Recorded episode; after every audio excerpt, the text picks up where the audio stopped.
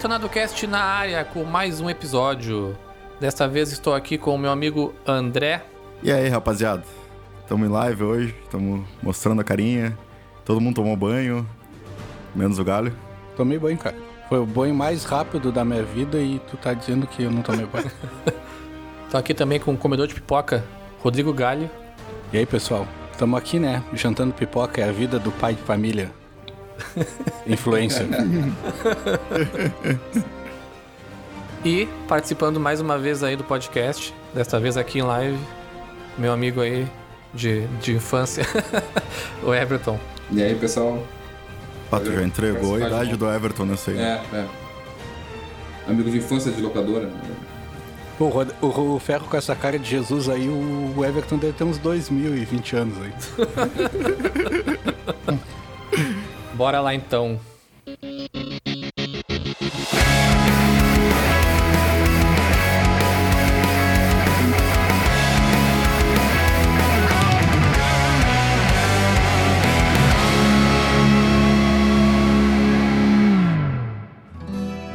No episódio de hoje, então, a gente tem aqui a participação do Everton, a gente que está inaugurando aí um novo quadro sobre desenvolvimento de jogos.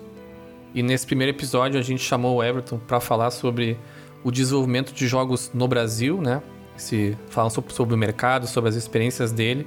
E para isso a gente pensou num formato novo, super bem planejado, 30 minutos antes da gravação, que foi de fazer em live.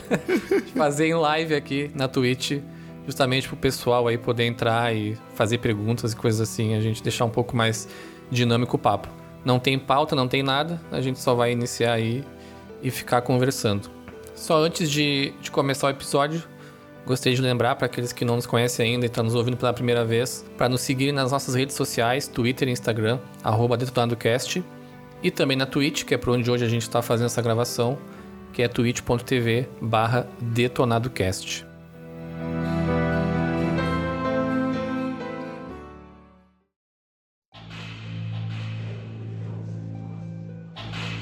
Mas então, sem mais delongas, acho que vamos começar então. Hoje, como eu disse, nosso convidado é o Everton, ele que é fundador da Easy Play Game Studios, um estúdio de games aqui do Brasil que começou em Pelotas, no Rio Grande do Sul, aqui parte da equipe do Detonado Cast mora. Hoje a, a Easy Play está mais espalhada, né? Ele vai falar um pouquinho mais sobre isso.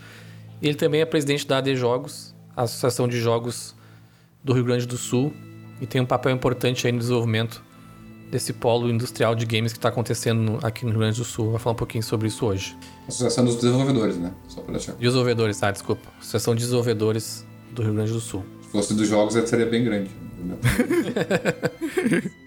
Mas então, Everton, para começar, então, gostaria que tu falasse um pouco da tua carreira, como é que tu começou na área de games e como é que tu chegou até, até aqui hoje. Pode começar lá quando tu abriu a locadora, que foi teu primeiro cliente lá. 1996, 7, não me lembro quando é que foi. Vai, faz- é, Vai, eu tinha vai, três vai anos. demorar- aí vai ser o podcast mais longo. Do... Como o Galho descobriu, eu não sou tão novo. Até achei que o assunto era sexo depois dos 40. Ia ser um, ia ser um episódio bem curto, né? Assunto inexistente, né? É um assunto bem nerd. É, o início, na verdade, de- acho que de todo mundo que, que desenvolve jogos hoje é, é muito parecido, né? Começou, começa com gostando muito de games. Isso não é o suficiente, mas é, o- é a base de tudo, né? É, me formei na, na UCPEL, na Universidade Católica de Pelotas, em análise de sistemas, e agora, se tinha alguma margem para esconder a idade, foi, foi pro saco já. Porque o curso nem existe mais, né? Nem, nem existe mais análise hoje. E eu entrei para a faculdade eh, pensando nisso, né? Pensando em, em criar, criar, criar jogos em 95. E como vocês devem imaginar, não tinha muita informação né? nessa época, em quase lugar nenhum, né? Mas em Pelotas, eh, há muito menos. Os professores não, não, não sabiam muito por, onde ir, né? Qualquer dúvida sobre essa área era bem complicado de levantar. E eu me cheguei a me formar sem. Fiz jogos na faculdade, em grupos de pesquisa e tal, fora da, grade curricular normal, né? Mas logo depois que eu me formei, na, além de imaginar que conseguiria fazer isso, não tinha ideia como? Sim. Eu ingressei na, na Gesto, que depois eu até comento sobre ela, eh, logo que eu me formei, na verdade. Inclusive, a entre- a entrevista eh, foi pós-festa de, de, forma, de formatura interna lá. Então, eu fui, fui de ressaca pra, pra entrevista. Pra dar aquela primeira boa impressão, né? É, exatamente. Quem nunca? Bafo de cachaça. Inclusive, é, inclusive eu fui com uma calça que não era nem minha, na verdade. Quem nunca? Mas esse é outra história, outro podcast. Eu não quero nem saber como é que tu conseguiu essa calça. Exatamente, so- sorte minha que eu consegui. né? Quem nunca bebeu numa festa de formatura e acordou com calça dos outros, né? Exatamente. E a Gerson, na- naquela época, era focada basicamente em e-learning só, né? Cursos de, de e-learning, educação à distância, que também era uma bolha na época, em 99 isso. E eu ingressei nessa parte focando um pouco em multimídia, né? Mexia com uma, uma macromídia Flash naquela época, não era nem Adobe Flash. E comecei com isso, pelo menos era uma, uma mídia interativa, né? Não era games, mas era uma mídia interativa. É, segui na Geston, é, logo em seguida me tornei sócio, e em 2003 que eu apresentei um, um, um projeto né, para a empresa, que era o uso de games para capacitação de pessoas. E aí a gente não sabia nem o, termo, né? Mas naquela época depois avaliamos, estudando isso, né? é, tinha um termo chamado Serious Games, que já era né, o estudo de jogos usados para a capacitação de pessoas. E aí começou, na verdade, né? 2003 foi onde começou a minha carreira eh, oficialmente, né? Em, em games, na, na Geston, fazendo jogos sérios. Pra vocês terem uma ideia, quem tá, quem tá ouvindo, ou quem tá até me vendo, não tenho como mostrar, mas... eh, eram jogos bas- basicamente focados em comportamento eh, interpessoal, né? Então era uma espécie de The Sims, assim. Onde tu assumia o papel de alguém, de um vendedor, de um líder, de um gerente, por exemplo, né? e simulava né, reações né, com o teu time, com os clientes e tal. Isso foi bem inovador na época. A HP, inclusive, foi o primeiro, cliente nosso. A HP matriz, né, ela é de São Paulo, e um era um game focado para vendedores de, de, de produto HP. Então, por exemplo, lá, Ponto Frio era um, era um cliente que poderia jogar esse game, né? E na verdade era um treinamento, né? Em forma de game. Eu fiquei nessa, nessa área até, nesse mercado, nesse nicho, até 2009. Fizemos mais de 30 jogos desse, desse estilo, assim. É, fazendo em ActionScript é, 3, né? Na unha. é, era, No 3 já era evoluído, então. já era evoluído. é, né? Na verdade, o primeiro motor que, foi- que, eu, eh, que eu criei lá foi em 2, em AS2, estruturado ainda por cima. E depois migramos para o AS3 com a, contar objetos e tal. Nós, nós não usávamos o Flash em si, né? Nós usávamos a linguagem e um compilador, porque o, o compilador do Flash não aguentava o que a gente queria fazer. A gente usava o MT-ASCII, né? Que era um compilador alternativo na época lá. Então a gente já dava meio, meio escovando bit lá para fazer mágica no- na web. E a Gerson seguiu né, nesse, nesse mercado, cresceu, até ah, ficou bem grande até. Teve outras, outras. ah, Teve a filial em São Paulo, e aqui passou a ser só uma, uma, uma- mais um escritório e tudo, né? Mas em 2009 eu optei por sair da empresa, porque eu queria realmente jogos de entretenimento. E a Gerson ia seguir, obviamente, no seu rumo de jogos focados em capacitação e treinamento, né? Mas fizemos jogos bem legais para Positivo, para Walmart, na época, né, também. É, Boticário, jogos, é, jogos não só de treinamento, mas de, de aculturamento também, né? Para outras empresas fora do país também. E em 2009 eu optei por sair e abrir, e abrir Easy Play. E aí começou toda a carreira essa aí, né? Que dá para contar mais, sem voltar tanto, tanto, tanto no tempo assim.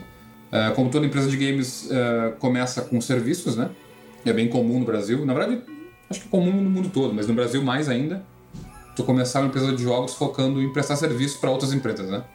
Basicamente para agências. Aí, inclusive, fizemos né, um, um game aí com parceria com a, com a Possible, alguns anos atrás, que o Rodrigo participou. Não sei se o- os guris aí indiretamente participaram também, mas o Rodrigo principalmente O sim, André acho que tava na empresa, acho que lembro. O, o Galho não. para o IASAG né, e tal. É, eu lembro desse projeto, mas eu não cheguei a participar dele. E ficamos nessa, nesse mercado até 2004, por aí. 2010 até, 2000, é, 2010 até 2014, onde participamos de um projeto em parceria com a Hoplon, que é uma empresa bem conhecida no Brasil, bem antiga, uma das mais antigas, na verdade, que é um jogo, era um jogo de PC usando a marca dos irmãos Piologo na época, né? Que na época era Mundo Canibal. Usando a- a- os personagens deles, né? Um jogo de... Na verdade, um jogo de, de Facebook, que já estava caindo um pouco né, em descrença na época. Era o final da era Farmville e coisas assim. Ele começou como um jogo de Facebook e depois terminou como um jogo de PC e Steam. É um jogo no estilo beat'em up, assim, meio Castle Crashers, por exemplo. É, foi uma produção bem grande, é, foram 15 pessoas do time envolvido por uma, quase dois anos. Um jogo tem mais ou menos 3 horas e meia de, de conteúdo. E esse foi meio que o, o adeus pro modo né, de, de advergames. Esse, esse jogo não é um advergame, né? ele é um jogo de, de mercado, de, focado em, em entretenimento. Só que era um game encomendado né, pela Hoplon, que a EasyPlay desenvolveu todo. Então foi meio que um meio termo, assim, meio que o, o ponto de equilíbrio ali. A Milestone pra gente já aproveitar né, o embalo e seguir fazendo nossos jogos próprios a partir daí. E aí teve toda uma linha né, de jogos, resumindo a carreira, da, pra não ficar o podcast inteiro só. Uh, seguimos em jogos mobile depois disso, né? Que é hoje o foco da Display. Jogos mobile, mais especificamente hoje, uh, Hyper Casual Games, né? Como o Rodrigo falou, uh, estávamos em Pelotas até o início de 2019, final de 2018, e aí com uma possível expansão, né? E a dificuldade que é conseguir né, profissionais em Pelotas aí. Para quem não, não sabe, né? Fica, não chega a ser interior, né? Mas é bem longe da capital, três horas e meia, basicamente. Bem, bem no sul mesmo. Então, apesar das faculdades né, existirem aí mais de cinco, né? Na cidade, nenhuma é focada em games, né? Então, a gente tinha uma dificuldade gigante para conseguir profissional. Até porque a, a, a, cidade também é aquecida em TI, né? Então, muitas das pessoas que se formam vão para TI, a TI paga bem e tal, em Pelotas também. Era uma dificuldade muito grande de conseguir gente para trabalhar. Então, eu decidi me mudar aqui para Novo Hamburgo e abrir um segundo estúdio aqui, bem no meio do Vale dos Sinos, Uh, inclusive, a, a, primeira, o primeiro estúdio da EasyPlay fora de Pelotas foi dentro da Fevale já, né? Dentro do Hub One, que é um, um hub tecnológico que eles têm aqui, que inaugurou bem no, no, ano que eu vim. E aí ficamos com dois estúdios. O Pelotas seguia normal e mais um estúdio sendo criado aqui. Foi bem aí que eu já acompanhava né, a The Jogos. A The Jogos foi criada em 2013. E aproveitando agora o fato de estar mais perto da capital, aceitei o convite de, de assumir a presidência. Isso em 2019, início de 2019 e é onde eu sigo até, até agora. E aí tem curso na Unicinos, eu acho que é de games, né? Isso, a Unicinos é o curso mais antigo do Brasil, na verdade. É uma graduação focada em programação, mas os, os cursos mais conceituados, assim, que tu, o pessoal normalmente ouve falar, é o da, o da PUC, né? Que é uma pós-graduação, que inclusive foi, foi cunhada pelos uh, ex-Ubisofters, né? Quem era da Softlogic, tem história para quatro podcasts aqui, mas resumidamente a Softlogic foi a empresa mais antiga gaúcha e uma das mais antigas do Brasil, fundada em 97, 96, e foi uma, foi a, uma das, não vou afirmar que foi a, mas foi uma das primeiras empresas a ter contato com Sony, Microsoft e Nintendo. Eles lançaram jogos bem legais que a gente hoje pode falar porque caducou, né, o NDA.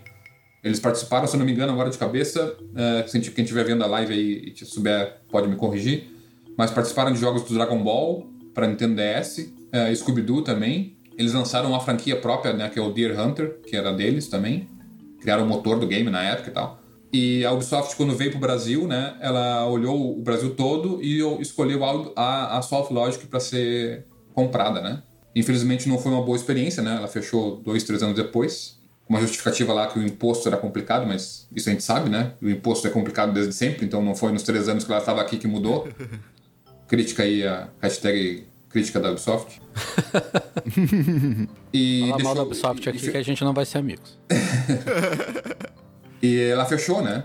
E aí o pessoal, eh, bem no ano que estavam fundando né, a pós-graduação na PUC ali, com os professores sendo né, eh, da, da, própria empresa. E aí, menos mal que, né, que vários, vários é, funcionários, vários é, fundadores da, da Softlogic e, e atual Ubisoft ficaram pelo menos com a, a pós da PUC né, como uma referência de, de emprego né, e tal.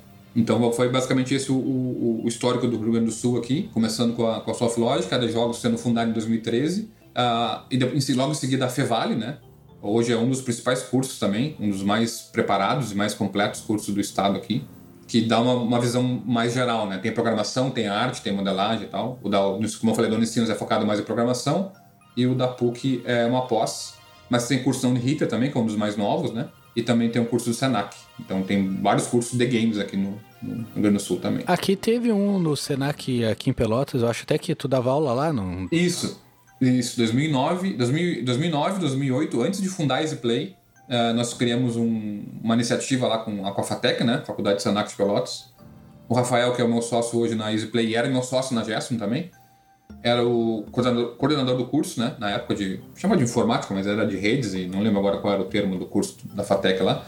E a ideia foi fazer uma pós-graduação em games, onde inicialmente, né, eu, eu, participaria como professor, o Alessandro também, mais quatro professores, mas no fim acabou que eu e o Alessandro demos todo, toda a grade curricular é, de dois anos, foi bem legal a turma, inclusive vários alunos aí foram da própria Possible, né, a Conrad na época. Foram 15 alunos, se não me engano, e se formaram 10, até para uma pós-graduação até a, vários que conseguiram completar, né? O curso foi bem interessante, mas pena que não teve depois pauta, né, para para repetir, né, após teve só uma, uma, uma edição.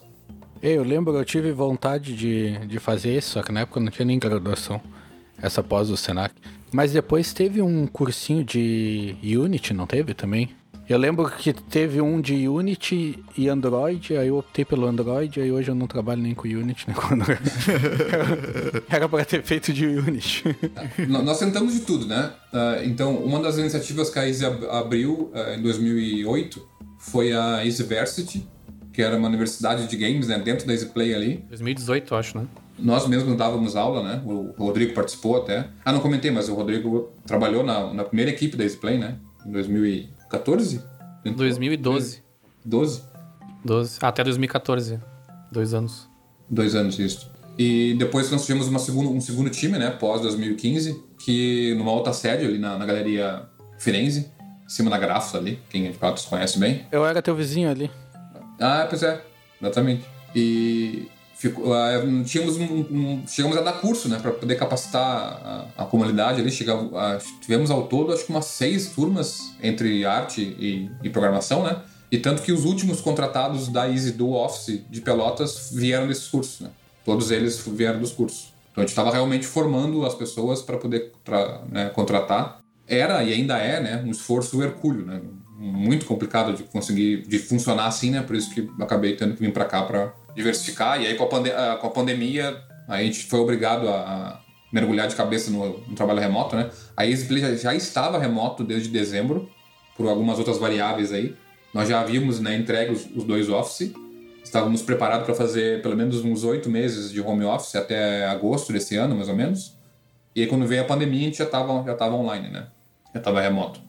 E hoje aí a gente chutou o balde. Aí tem, hoje tem easy players aí de Minas Gerais, Santa Catarina, e inclusive começou hoje um, um rapaz de Brasília. Programador. É legal. Legal. Pena que não deu certo aqui, né? O pessoal não pilhou muito. O pessoal aqui em Pelotas só quer jogar, não quer trabalhar. Pois é. não, mas segue, segue, né? Nós somos hoje, não falei quantos, nós somos 17 hoje. E são oito são em Pelotas ainda. Ah, legal. Ah, um bom número. E vamos voltar a ter office, né? Obviamente, né? Espero que passe logo. Oito pessoas trabalhando com games em Pelotas é um número fantástico, assim. Pois é. com certeza. Sim. É que eu acho que é a realidade do mercado do Brasil, né? Sim, sim. Só que Pelotas, por ser uma cidade menor, o pessoal acredita menos, parece, sei lá. Exatamente. Então hoje, eu não comentei acho muito, mas hoje nós estamos focados uh, em hyper casual games, que são jogos mobile bem pequenininhos, né? Para você ter uma ideia, a produção, o time da Easy hoje uh, foca em gerar cinco jogos por mês. Nossa. É mais ou menos o que a Ubi faz, assim, né? Cinco Assassin's Creed por mês. Exatamente, é. Estão no caminho certo.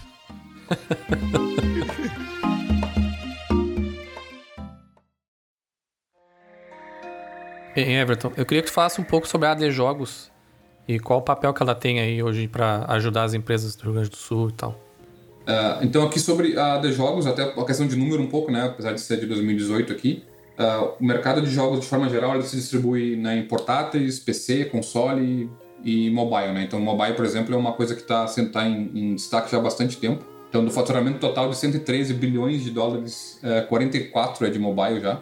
Isso em 18, né? 2018. Cresce exponencialmente cada ano. E aqui um, um zoom mais focado na nossa realidade aqui, então, a Latam, né, são 4, 4 bilhões e, meios, é, e meio de, de, dólares só na América Latina. Né? Isso já é um valor absurdo e é só 4% do, do mercado global. Né? O Brasil aqui está em segundo, é, mas eu acredito que hoje ele já esteja a, passando um pouquinho já o México como a principal potência da, da América Latina. Né? Aqui está 1,3 bilhões. Até tem atualizado aqui, então, em 2019, né, são, o mercado global né, girou 152 bilhões, um crescimento de 10%, e a América Latina com 5,6 bilhões. Né?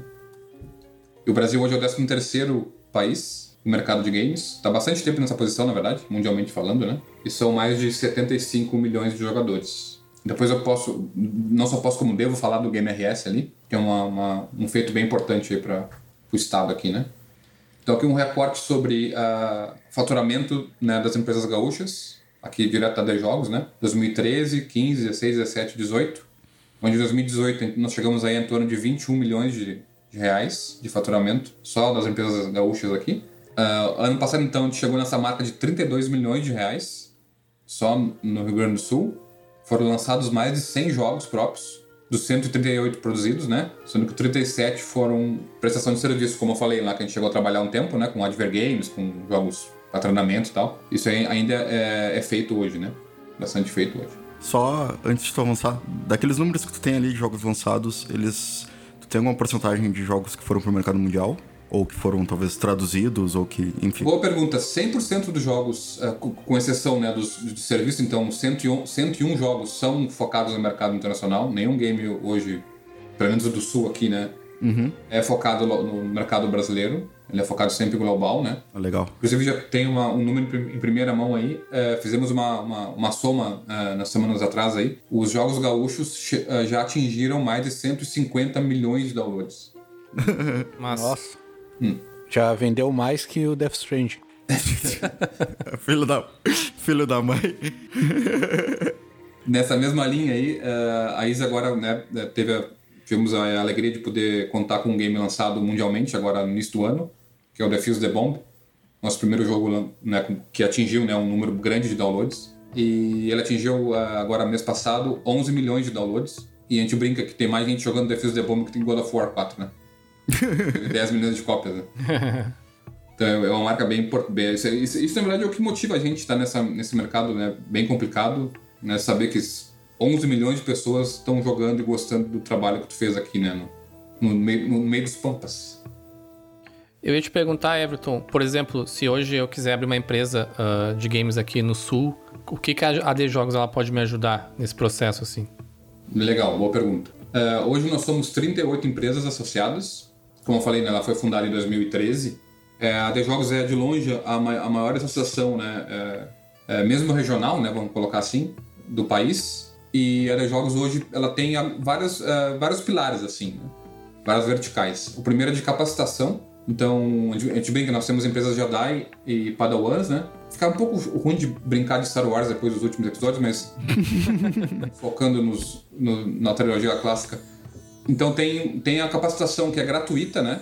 Que as empresas mais antigas, mais velhas, ajudam as mais novas. Então, por exemplo, Uh, nós temos uma. Inclusive, eu acabei de, de, dar ok na agenda antes de, de atender aqui a, a ligação de vocês. Uh, nós temos uma agenda onde cada membro da, de empresa diz: Ó, oh, estou disponível terça, quinta e sexta nesse horário aqui.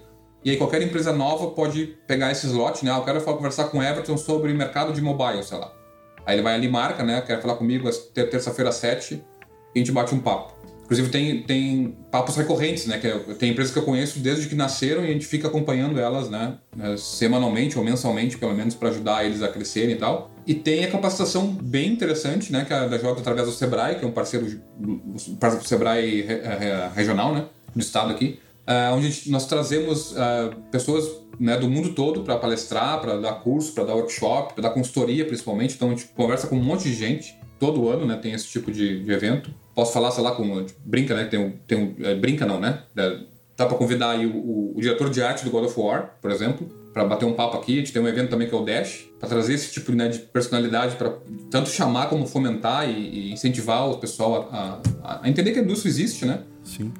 E ela é sustentável e tal. Ele é um grande exemplo recente aí, né? Da participação do pessoa que veio do Brasil no mercado mundial de jogos. Exatamente, exatamente, por isso mesmo. Então, claro, o inglês é obrigatório, mas pô, bem legal saber que um cara um brasileiro, né, chegou nesse patamar e tal. Sim. O Giliar Lopes é um cara que a gente também conversa bastante e tá logo, logo quer, quer trazer ele para cá também de novo. O do God of War é o Rafael Grassetti, é isso? Uh -uh. Isso. Ele é que fez o Kratos, né? Exatamente. Que tem menos downloads que o Defuse Bomb.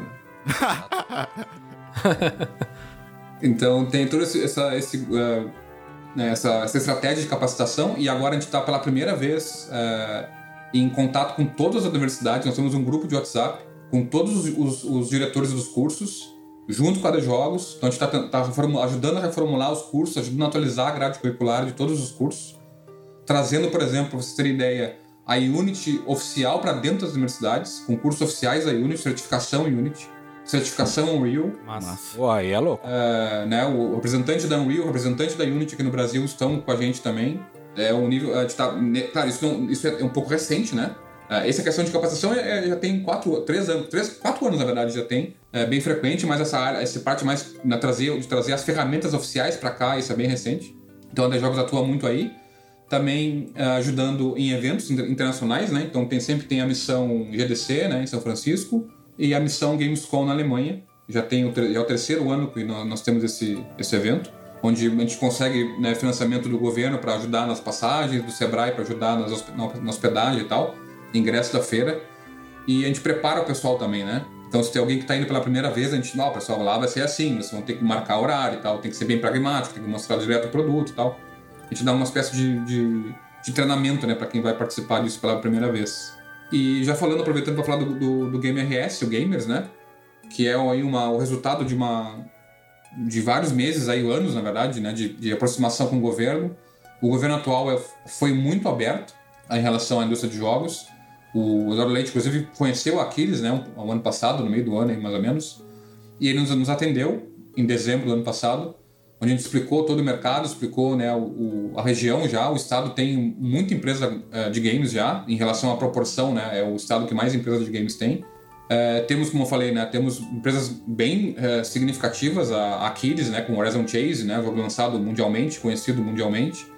Agora acabou de lançar o, o, o Lintunes, né, uma marca gigante aí da Warner. Uh, também tem a Rockhead, que é a empresa que nasceu dentro da Softlogic, né? E da Ubisoft, ou seja, a, a, o que sobrou da, da Ubisoft é a, é a Rockhead. Tem o Salit, né? Que é uma franquia gigante, né? Também. Bem conhecida, também tem para Switch, PS4, né? Mobile também. Então tem empresas bem, bem importantes com bastante penetração. E é um mercado que já funcionava. Então não foi aquela questão né, de, de precisar né, do apoio do governo, de precisar de ações públicas para funcionar. Hoje o Rio Grande do Sul é o estado que menos editais de games tem, né? O bom disso é que a gente aprendeu a viver sem, né? Então, qualquer edital que chegue agora vai, vai vir para acelerar só algo, algo que já está em movimento, né? Então, o Game RS é um programa que nasceu da conversa com o governador no ano passado e foi inaugurado agora, foi assinado agora no, no início de julho. Ele é um decreto, então ele depende do governador, ele vai seguir né, existindo mesmo nos, nos próximos governos. E ele é um, uma espécie quase de carta né, de intenção a fomentar a indústria gaúcha de games a partir de agora. Em Everton, uma coisa que eu ia te perguntar, agora que tá falando da AD Jogos e tal, e, e dessas consultorias e ajudas uh, que eles dão para as empresas gaúchas, eu queria te perguntar, até para se tiver depois ouvintes né, do podcast uh, de outros estados, se tu conhece ou tem relação com outras iniciativas parecidas em outros estados do Brasil. Não, é nessa questão também das iniciativas de apoio, tanto da De Jogos como, e como o Ferro falou, de outras empresas. Uh, provavelmente tu acompanhou esse boom aí na indústria, né? Por, por ser um cara já bem antigo né? dentro, de, dentro desse mercado, não, não querendo te chamar de velho. Uh, mas é a questão dos jogos indies, né? Dos jogos independentes. Tu falou muito sobre a questão né, de acelerar empresas, empresas pequenas e tudo. Mas a questão do jogo indie, daquele jogo que é feito por um, dois desenvolvedores, às vezes ali, né? Dentro de casa e tudo se tem alguma parceria, se tem alguma iniciativa para ajudar a publicação desses jogos, ou para acelerar, ou para incentivar a criação de empresas, esse tipo de coisa. Porque a gente está vivendo cada vez mais, né, essa, essa voga dos jogos independentes, né? O passar dos anos só, só vem crescendo e... Sim, inclusive acho que é um diferencial até hoje, né? Graças a eles, a gente não tem a mesmice aí do, dos, dos FPS iguais de, de FIFAs com a física da bola diferente. Com certeza. Abraço com o Juliar aí, de qualquer forma. Não fala do FPS aqui que a gente não vai ser amigo. Olha, já, já tem dois motivos pra não ser amigo já. E FPS da Ubisoft, então. O Giliac vai ser nosso convidado aqui uns episódios também. Ótimo, aí. A gente finíssima. Boa pergunta. Deixa eu responder, tentar não levar uma hora para responder uma pergunta complexa dessa. É, sim, existem outras, outras associações. A de Jogos, inclusive, é parceira delas, tentando né, repassar o que funcionou aqui e o que não funcionou para eles também. E também tem a Abra Games, né, que é a associação né, nacional né, do desenvolvedor de jogos, que também é, é, estamos bem próximo. Então, sim, é, infelizmente não tão organizado né, e estruturado como a de Jogos é hoje, mas nós também ajudamos né, outras associações a nascerem em outros estados. Uh, e sobre os jogos, os jogos indie, na, nos, dos 38 hoje, nas 38 empresas que temos hoje, uh, nós temos as que a gente chama das grandes sete, né? Tem sete grandes, que são sustentáveis, que já tem. A EasyPlay tem 10 anos já agora, esse ano, né? Vai completar 10 anos. O que em empresa de games é que nem vida de cachorro, né? Deve equivaler uns 80 anos de uma empresa normal em games, né? Então, e claro, todo o resto do pessoal é muito novo. E o modelo de negócio também muda muito, né? Então tem empresa de mobile, tem empresa de PC, tem empresa de premium, tem empresa de free-to-play, tem empresa de, de outsourcing, né? Que trabalha exatamente para prestar serviço para outras, e isso é a vida da empresa, e ok, eles se encontraram nisso, né? Então tem empresa de tudo que você pode imaginar. E a única relação é, quase comum entre todas elas é que realmente todas são independentes, né? Todas precisam, né? Não, não, não contam com investimento externo. Sim. E normalmente, né? Fora, claro, aí entra no termo do indie, o que é indie e tal. Mas para simplificar, né? Vamos colocar assim, vamos desvincular o indie do, do, do, termo autoral, né? Então uma empresa hoje que presta serviço para outros também dá para ser considerada como uma empresa independente, né? No sentido de, de ou, ou de buscar independência, pelo menos, né? Então, uh, eu comentei dos editais, não existiam, mas vão começar a existir a partir de agora com esse fomento do governo também, né? O que a AD Jogos vai ajudar a montar, porque nós já vimos o, o, o, o lado ruim dos editais em outros estados. Uh, principalmente porque isso veio um pouco do cinema, né? É um, um tema um pouco polêmico, mas né, apesar de deixar bem claro que somos totalmente a favor né, do incentivo à cultura sem a fundo perdido, é, a gente também tem que pensar né, numa forma né, de recorrente de financiar o cinema, por exemplo, né? Então, quando, quando o modelo padrão da Ancine é financiar uma obra cinematográfica e não colher é, dividendos dessa obra, ou seja, o governo investe, por exemplo, um milhão de reais em um filme e todo o lucro desse filme não volta para o Estado, fica com os produtores. Isso é, é, é, bom no sentido de fomento à cultura, precisa desse tipo, desse tipo de, de, de, de direcionamento e abordagem em alguns pontos, não pode ser só esse, né? Então a gente tem que pensar numa indústria, num fomento que seja recorrente, que seja sustentável. Então, no nosso caso aqui, nós não vamos organizar é, é, cotas né, e editais de valores muito altos, porque se uma empresa hoje pega uma, um edital, por exemplo, para um game de PC multiplayer, né? MMO, que é o sonho de, todo, de toda empresa iniciante. Seja ele FPS ou não, né? Pro, pro Galho avaliar aí. é, de um milhão de reais, ela vai ser muito bom no início. Ela vai realmente aprender a coisas que ela, que ela não vai fazer de novo, né? Mas talvez esse, esse boost seja o, o queimar cartucho, vamos colocar assim. Ela pode falir depois disso. Né? Ela vai passar por um período bom, com salários adequados, com segurança financeira, criando o seu jogo dos sonhos e tal. Mas depois disso, não funciona assim o mercado de games, né? Pra tu fazer um jogo bom, tu tem que ter feito vários ruins antes. Então quando tu já começa no modo hard, num jogo gigante, que tu nunca tinha feito nada parecido antes, a chance de sucesso é quase nula. E normalmente a empresa, ao final desse processo, ela vai, ela vai falir, vai ser um trauma para ela, né? A gente tem exemplo até de grandes investidores tentando começar em algo grande de primeira, né? Com muita grana mesmo assim não deu certo. Exatamente. Imagina que não tem grana ainda, tá ligado? É bem comum nas entrevistas, às vezes, de. Até de. Quando a gente fala em empresa indie, a gente imagina às vezes duas, três pessoas, mas às vezes até uma empresa de 200, 300 pessoas ainda é indie, né? Comparado com. Exatamente. Gr grandes empresas como Sim. Ubisoft e EA, que são milhares de pessoas. E eles sempre falam que essas empresas elas sempre estão a um fracasso de, de falir, né? Um, é, um, exatamente, é um jogo ruim de falir. Tá? Eu sempre cito até o Tail, né? Até o Tail foi Game of the Year em um ano e faliu no dois depois, né? Sim, exatamente, um bom exemplo. Então, não, não, é, não é assim que. Né? É, é, é necessário fomento? Sim. É necessário fomento também a fundo perdido? Sim. Não pode ser só esse formato. Então, nesse, nesse formato que a gente está tentando montar aqui no Estado, uh, parte do, do, do, investimento do governo volta para o governo, volta para um, volta um banco, né? Que pode ser usado por outra empresa depois. Então, a gente tem que criar um, um cenário sustentável, onde uma empresa ganhe uma cota menor, né? Uma, uma, bem menor do que as cotas normais que estavam sendo vinculadas pela Ancine antes, por exemplo, com jogos pequenos, que se ela, se ela errar aquilo ali, é um aprendizado e ela errou rápido, né? Porque é um jogo menor. Sim. E não tem né, o custo de um erro grande, né? E ela aprende aos poucos, né? Com, com passo a passo ali. Então, uh, sim, então vamos ter fomentos importantes a partir de agora no Estado, mas um pouco um formato um pouco diferente, um formato que a gente acredita que seja um formato mais saudável para que a empresa aprenda a fazer jogos pequenos. A gente fomenta muito que as empresas novas façam mobile primeiro, mesmo que depois vá para console. Não, não, não tira o teu sonho da, da, da fila, né? quer, que sonha com um FPS, sonha com um MMO para PlayStation 6, beleza, mas bota isso lá na ponta, sabe? Lá no último degrau da escada. Começa com um mobile pequeno que tu consiga terminar e, e publicar e ver como é que isso funciona e tal. Só não vira a Konami, né? Que agora, depois de Exato. tantos anos de sucesso, tá é. virando produtor de jogo mobile, tá ligado? Inclusive o próximo Castlevania vai ser mobile. É, o negócio da, da, da Konami é fazer pachinko lá, que é o slot dos chineses lá. A gente sempre se inspira nos, nos, nos grandes sucessos, né, índios, assim, o que é natural e, e, e é bom, né? A gente tem que ter uma inspiração. Mas para cada jogo de sucesso aí que foi feito por meia dúzia de pessoas, tem literalmente milhares de fracassos, Sim, né? Na Steam, dúvida. até o ano passado, acho que eram 7.500 jogos por dia lançados, sabe? É impossível todos ah, terem um mínimo de, de visibilidade, assim, sabe? É muita coisa. E a Steam abriu a porteira, né? Exatamente, é. O cancelamento do Greenlight foi a pior coisa pro, pro dev e pro, e pro jogador, não dá pra dizer, né? Porque era, era, uma, era um, Filtro, né? uma avaliação justa. O, é o usuário que define se entra ou não. O usuário que vai comprar o teu jogo que define se, se, se ele deve entrar ou não. Quando o jogo não passava pelo Greenlight, não era pra passar mesmo, sabe? Sim. O, o, o jogador não quer jogar aquilo ali. É que a Steam, ela quer vender jogo, né, meu? Exatamente, não, não, sem dúvida. Ninguém joga o- tudo que compra na, na Steam.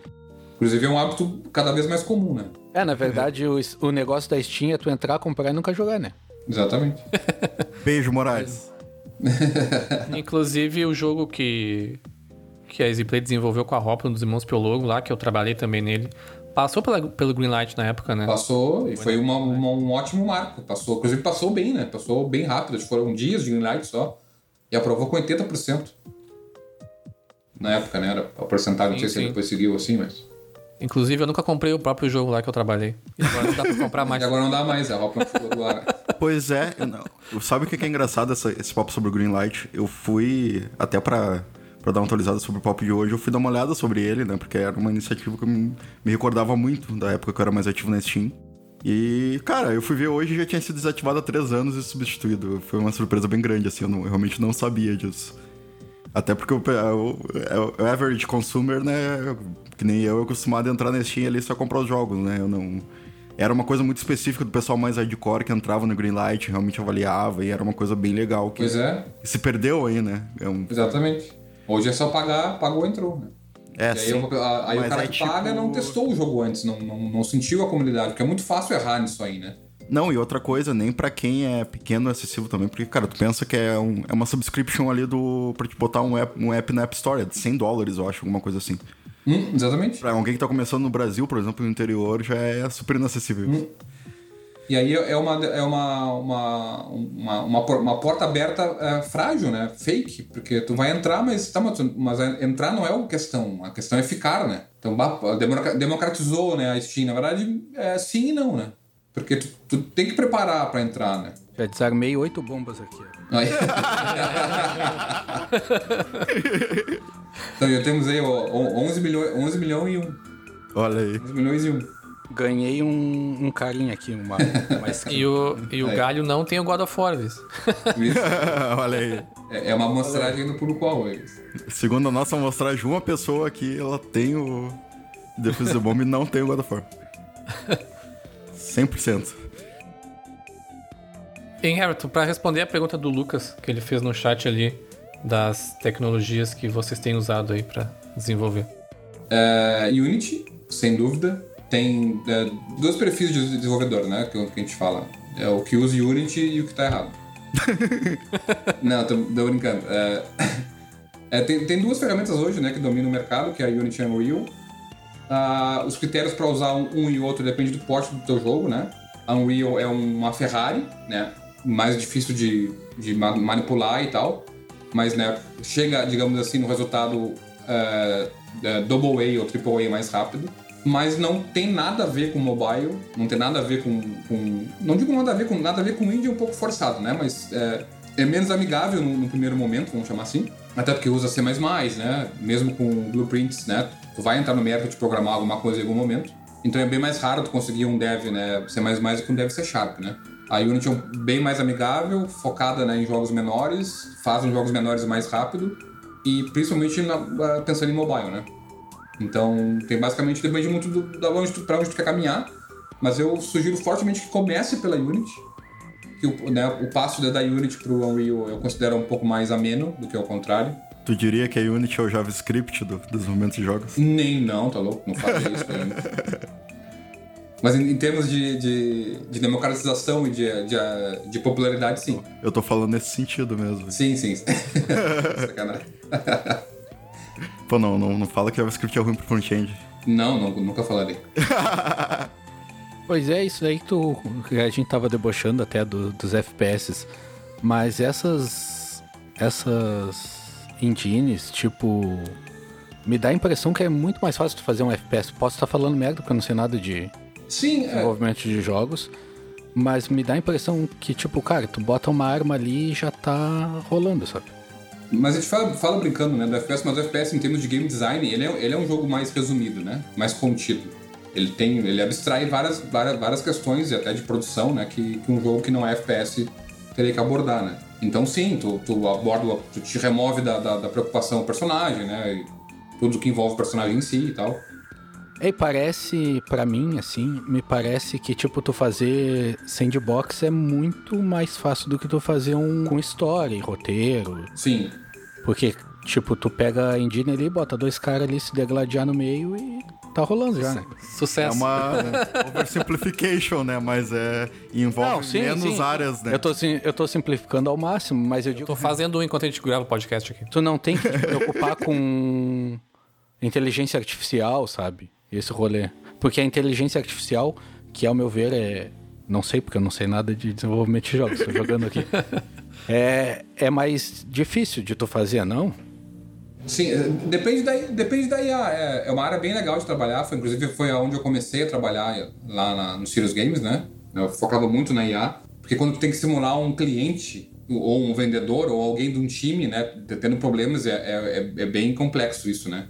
Então foi a área por onde eu comecei, que eu gosto muito. Não mexo mais com isso, mas gostava muito de, de- de estudar e, e implementar isso, desenvolver. É, mas depende muito, assim, é, é, fica muito, fica muito abstrato, né, falar dos gêneros em si, né? Mas, de certa forma, sim, dependendo do tipo de IA, por exemplo, é bem, é bem interessante tu desviar, né? Tu evitar que tenha que entrar nesse mérito. E aí, tipo, um sandbox, tu usa a inteligência do player, né? Ou, no caso de quem joga Minecraft, não tem. Sim, se comparar o Minecraft, sim, né? Só questão do tamanho do mundo, né? As regras do jogo e tal, aí tu solta, né? E não te preocupa tanto assim com, com level design, com narrativa e coisa do tipo. Né? A narrativa, a gente vai entrar no mérito, né? De, de questão de semântica, mas a narrativa sempre existe, né? Ela pode ser embutida ou emergente, né? Mas, mas eu entendo, entendo o que tu tá falando. Vai entrar no mérito do, da geração procedural de mundos lá do Minecraft. Tu vai ficar louco. É, pois é. Sim, sim. Eu tô debochando, tô, tô brincando, obviamente. Tem uma pergunta ali sobre o server-side. Pô, server-side não tem uma, uma coisa padrão, assim. É, a gente usa- a- nós usamos na Easy bastante Node, é, nos jogos multiplayer que tivemos. É, tem bastante serviço pronto, como o PlayFab, por exemplo, que é um serviço de, de, de game server, né? Pronto para tu usar e tal. A Unity também tem algumas iniciativas e tal. Não tem um padrão, assim. Não sei o nome de quem perguntou, o RS Silveira Messi. É o Rafa. É o Ah, o Rafa. o Rafa.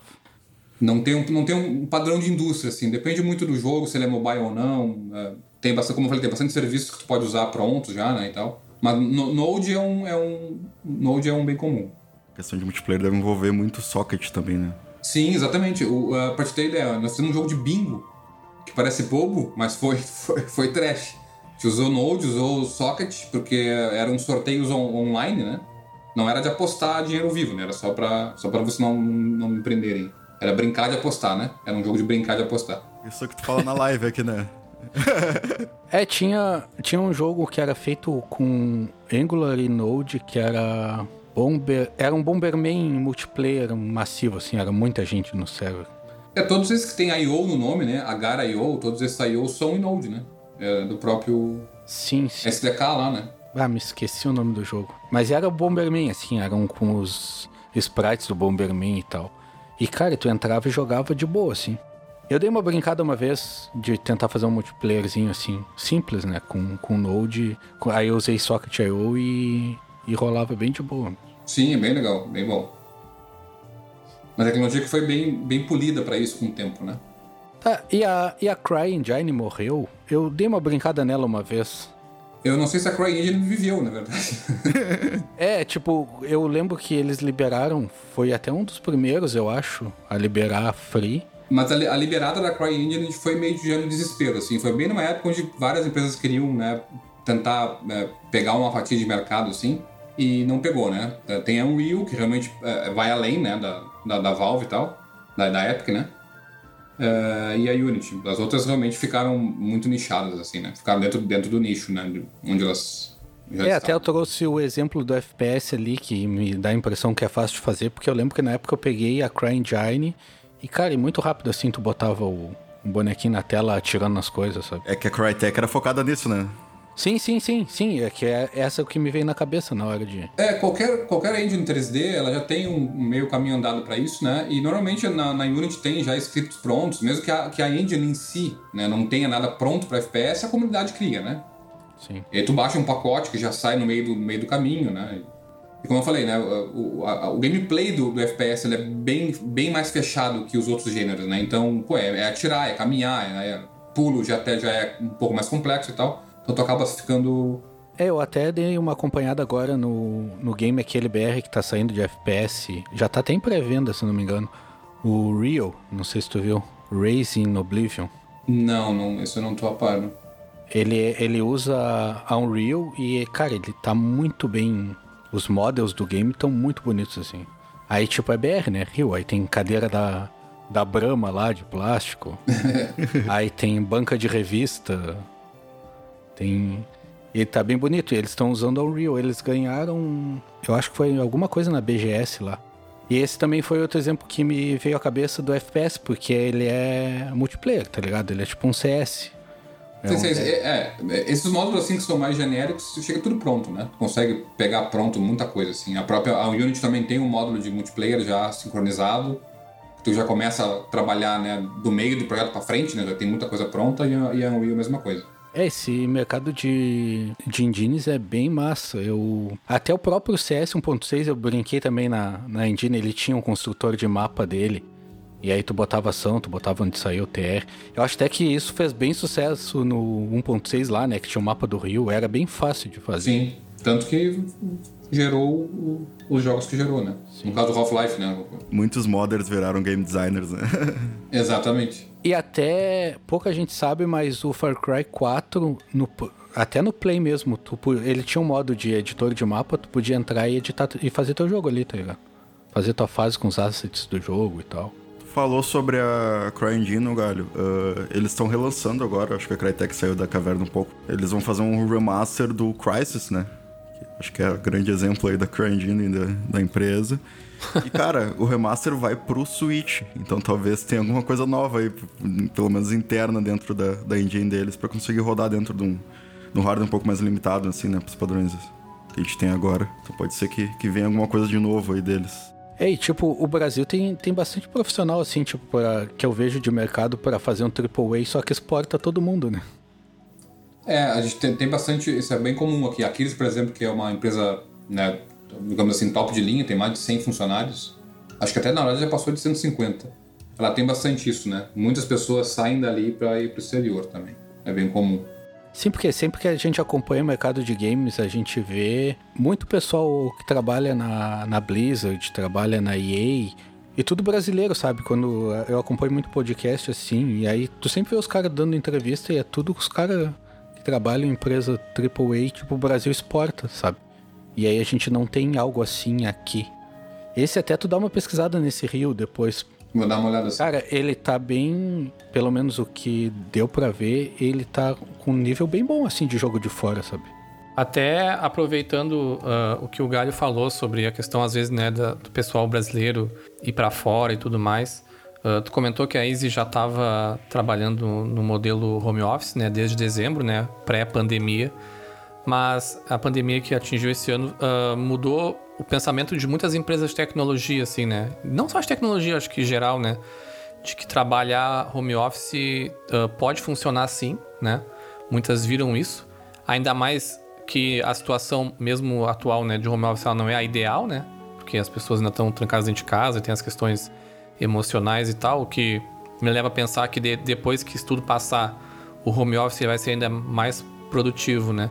E quando se fala em empresas de games, uh, acontece muito, às vezes, de ter muitas coisas de, de sigilo, assim, né? De, de, de, contrato, sigilo. Às vezes quem trabalha com Sony, com Microsoft ou com a Nintendo tem os dev kits e não pode mostrar, não pode vazar uma foto, não pode vazar, enfim, informações confidenciais de forma geral, assim. Mas de uma forma ou outra, né, as empresas tiveram que se adaptar assim.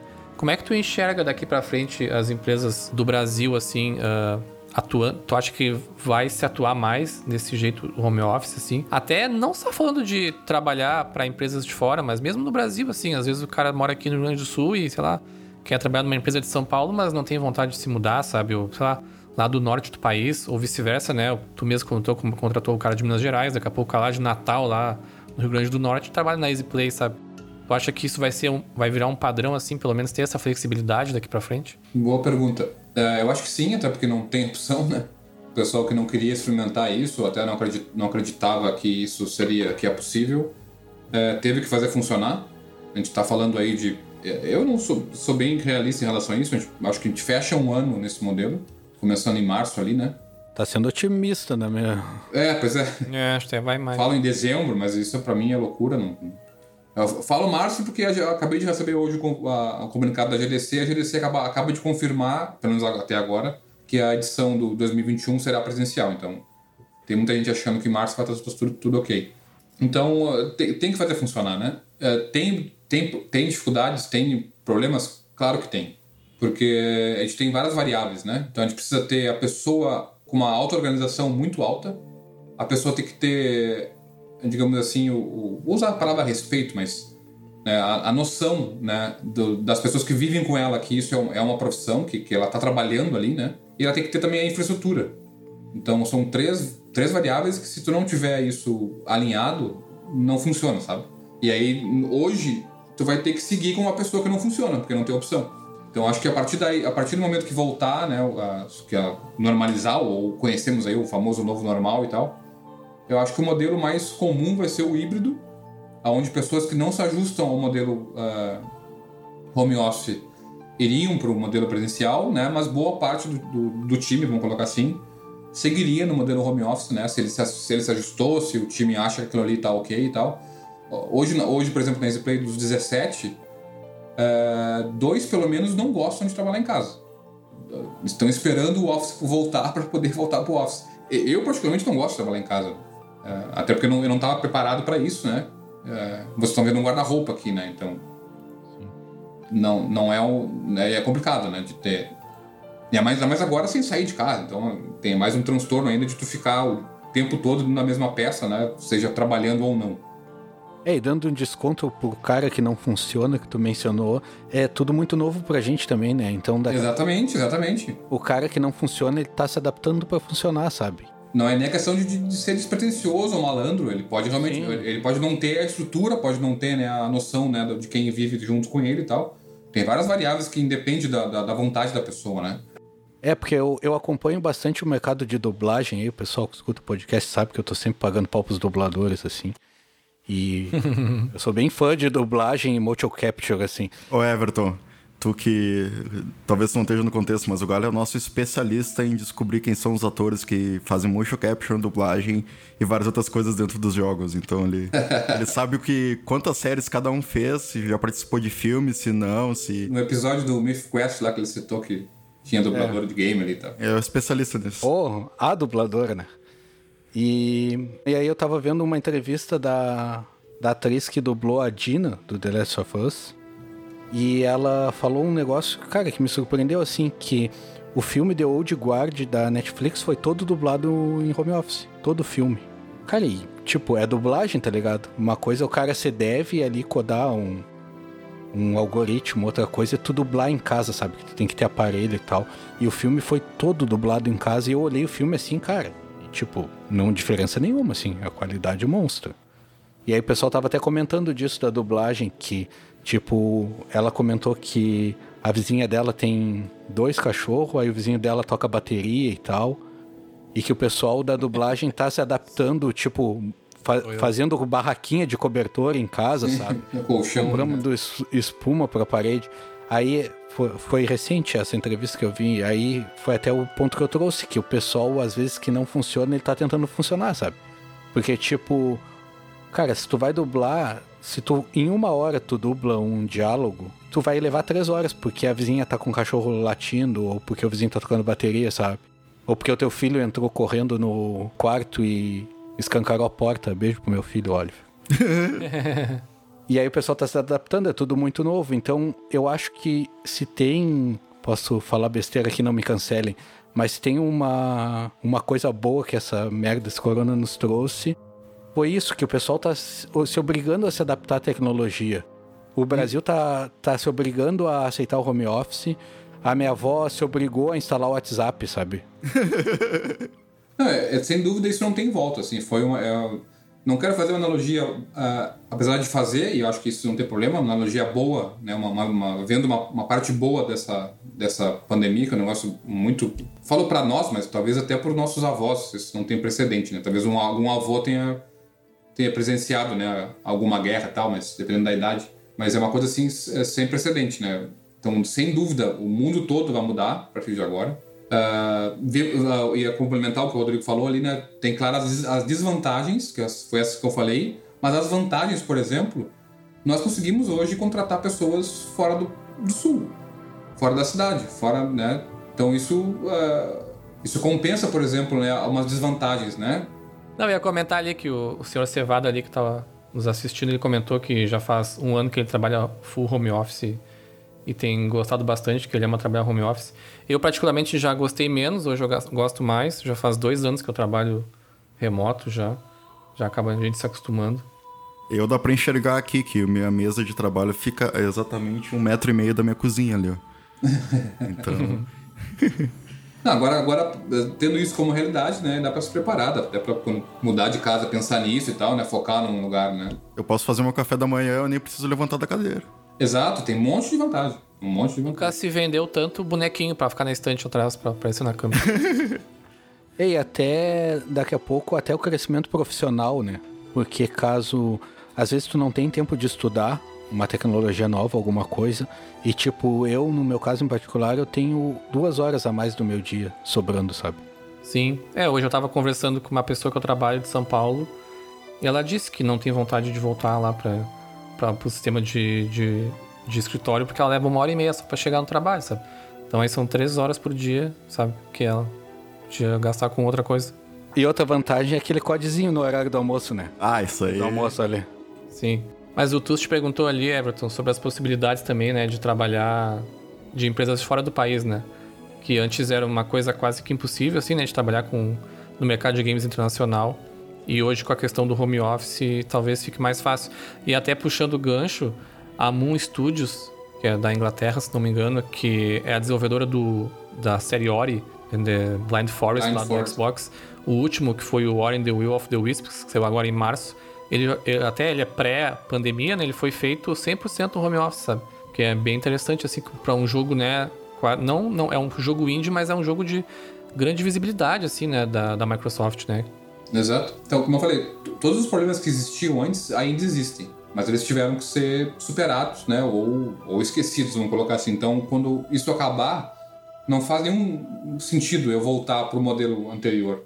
Porque tudo que eu tinha de problema e, e como tu falou NDA, que eu tenho que assinar com um cara, o cara tá em casa e tal, como é que ele vai estar. Tá, como é que ele vai controlar acesso a uma, uma tecnologia ou uma, uma informação que ele não, não pode, não poderia estar tá compartilhando com outras pessoas fora do office e tal. Cara, isso, se, se existia, tiveram que dar um jeito, sabe? Sim. Então não faz sentido tu ter feito isso durante um ano inteiro e agora voltar a se preocupar com isso. Alguma solução deram. Então, como eu falei, sem dúvida se quebrou um lá no lacre, se ultrapassou um obstáculo que não tem mais volta, né? E daqui a pouco até é uma mentalidade errada da empresa tentar proteger muito o negócio. Cara, vazou. Não vou dar um spoiler aqui, mas vazou o maior spoiler de The Last of Us e, cara, o pessoal tava no office, tá ligado? Eu até comentei com os guris que na época que lançaram Assassin's Creed 4, o pessoal vazou uma arte que eu não sei se a moça estava trabalhando no avião ou se ela estava vendo um e-mail no avião e ela abriu a capa do jogo. Aí o cara que tava do lado esticou o celular e tirou uma foto jogando na net, tá ligado? É, então eu, acho que tem, vão, vão, vão vão encontrar soluções que, que contornem um pouco isso, ou que atenuem um pouco isso, né? Como tu falou, no, tá no office não é sinônimo de. Claro, não podemos ser né, também maluco dizer que não é mais fácil de controlar, mas é, mais fácil de controlar é. Não é seguro de, de qualquer forma. Exato. Então, sim, eu acho que tanto, ah, como eu falei, tanto o exemplo aqui ah, que eu dei da própria EasyPlay, que agora contrata pessoas do, do, do Brasil inteiro É, só não contrata de fora porque o dólar era 5, né? Aí fica difícil. Mas é, como empresas de fora contratarem né, pessoas daqui, remotamente, sem dúvida, vai, vai abrir, já está abrindo, na verdade, né? Novos horizontes aí.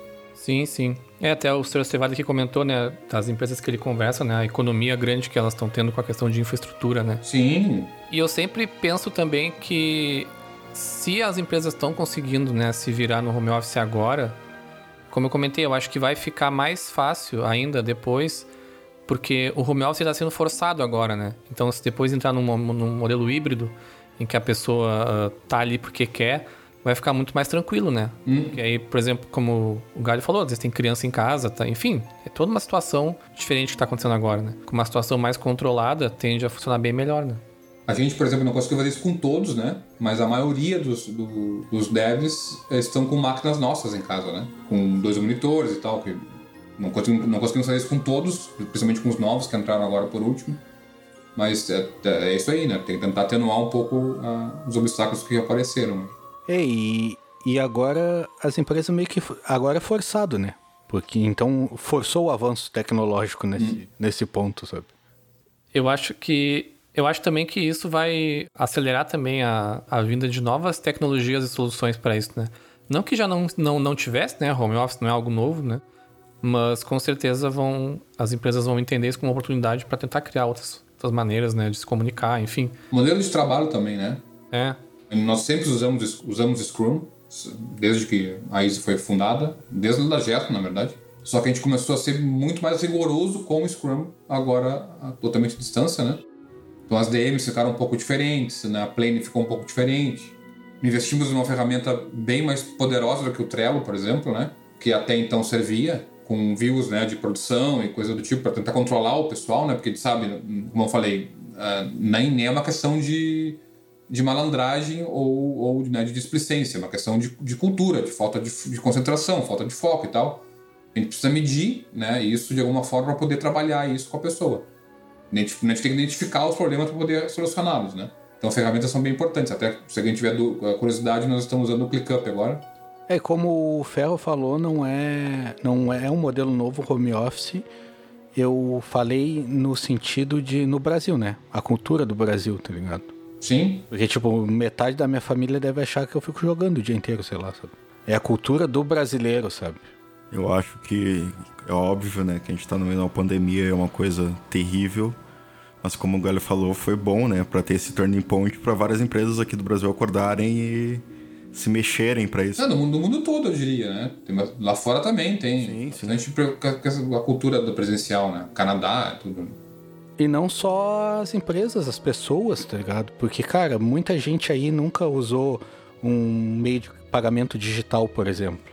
E agora sim, ela, sim. ela foi obrigada a usar. Foi obrigada a aprender, sim. A pessoa faz, faziam filas nas lotéricas, agora são obrigados a pagar com internet banking, tá ligado?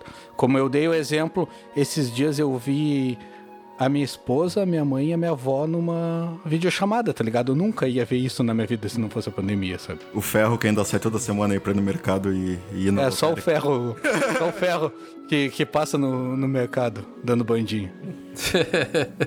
Inclusive, deem gorjeta para os entregadores. Ah, com certeza, com certeza. Sim. Fica a dica aí. E nos dias que eles estiverem de greve, não peçam nada, né? O Rafa comentou que eles estão usando muito o Discord na empresa que ele trabalha. É, é nós também adotamos o Discord. É, é, a história do Discord é engraçada, né? Porque começou como um substituto ali do TeamSpeak, que era uma coisa mais para jogos, e hoje em dia o pessoal tá usando dentro de empresa já, como substituto do Slack, né? Exato. Sim. A, a, gente, na verdade, gostaria de usar o Slack como ferramenta de comunicação, só que o custo né, é muito alto para a quantidade de gente que nós temos. E aí a gente optou por investir, na verdade, numa ferramenta de gestão, que é o ClickUp, né? Que também é pago, mas ele bem mais, bem mais é, um custo-benefício bem mais interessante do que a gente... Ah, vamos seguir usando o Discord por enquanto, porque, de certa forma, ele dá conta do recado até, uma, até agora, né? E o Discord bem organizado, cara, é muito rápido, assim, de tu entrar numa sala e todo mundo entra ali. Sim. Mudou um pouco o nosso formato de comunicação. Ele não, não, na verdade, ele não foi feito para isso, né? Mas a gente ajustou um pouco o nosso dia a dia para aquele. Falta de thread é complicado também, mas. É, compartilhamento de tela nele é terrível. É, e ferramentas a gente sabe, né, que É, no nosso ramo dura um pouco. Daqui a pouco Exato. vai ter um super melhor aí que todo mundo vai mudar, então acho que a questão mais é o.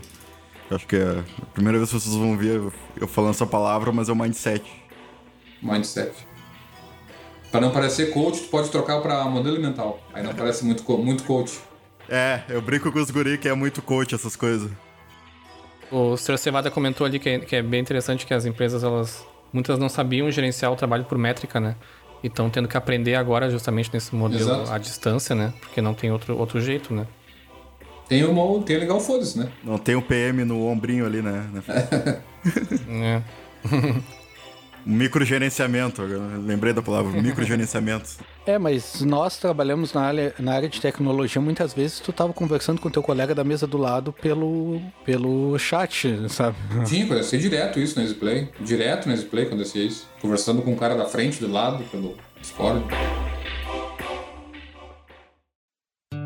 Acho até que para talvez para finalizar aqui o nosso papo, eu ia te perguntar que dicas que tu daria hoje pra galera aí que, que quer iniciar nesse mercado de games, né?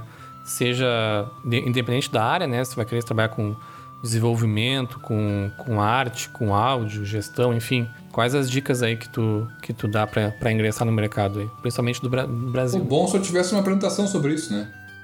Eu acho que eu tenho.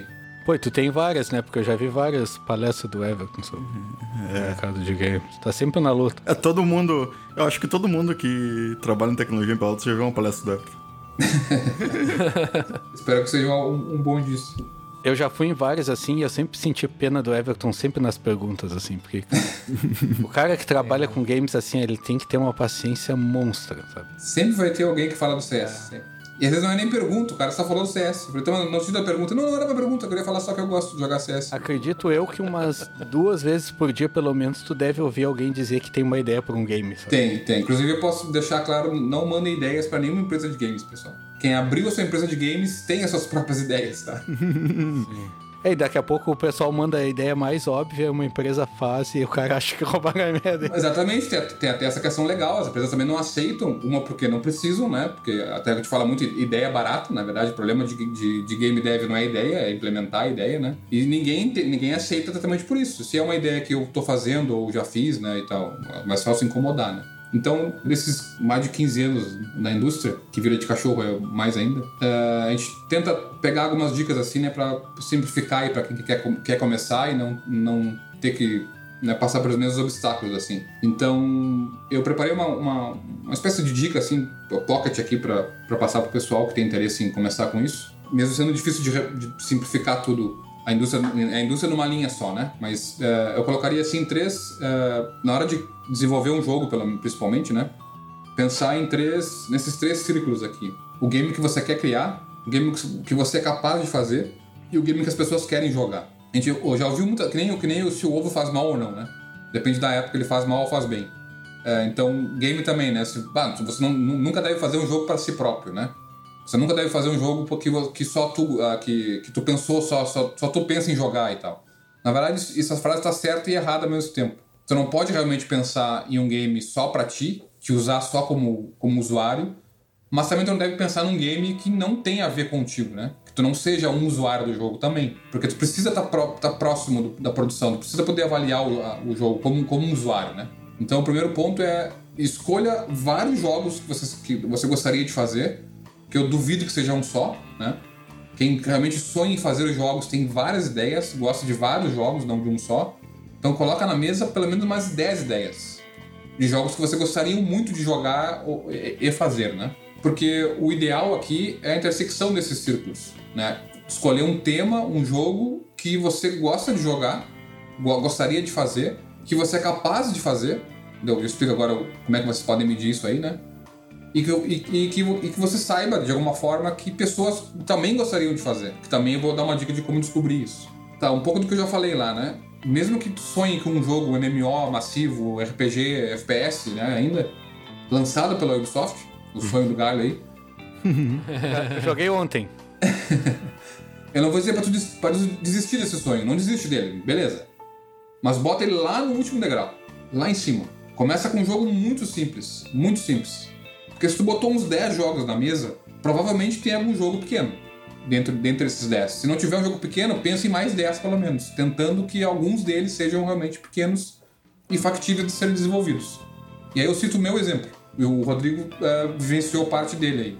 Nós acabávamos de ter saído de um projeto de 15 pessoas trabalhando quase dois anos. Um jogo de PC que é, que é uma, uma, direção de arte de outras pessoas. A gente teve que emular a arte do Spiologo, teve que emular o, humor do Spiologo para criar um negócio coerente assim e de qualidade. Esse foi o nosso último jogo, né? Que a gente, a gente sente como se fosse nosso, né?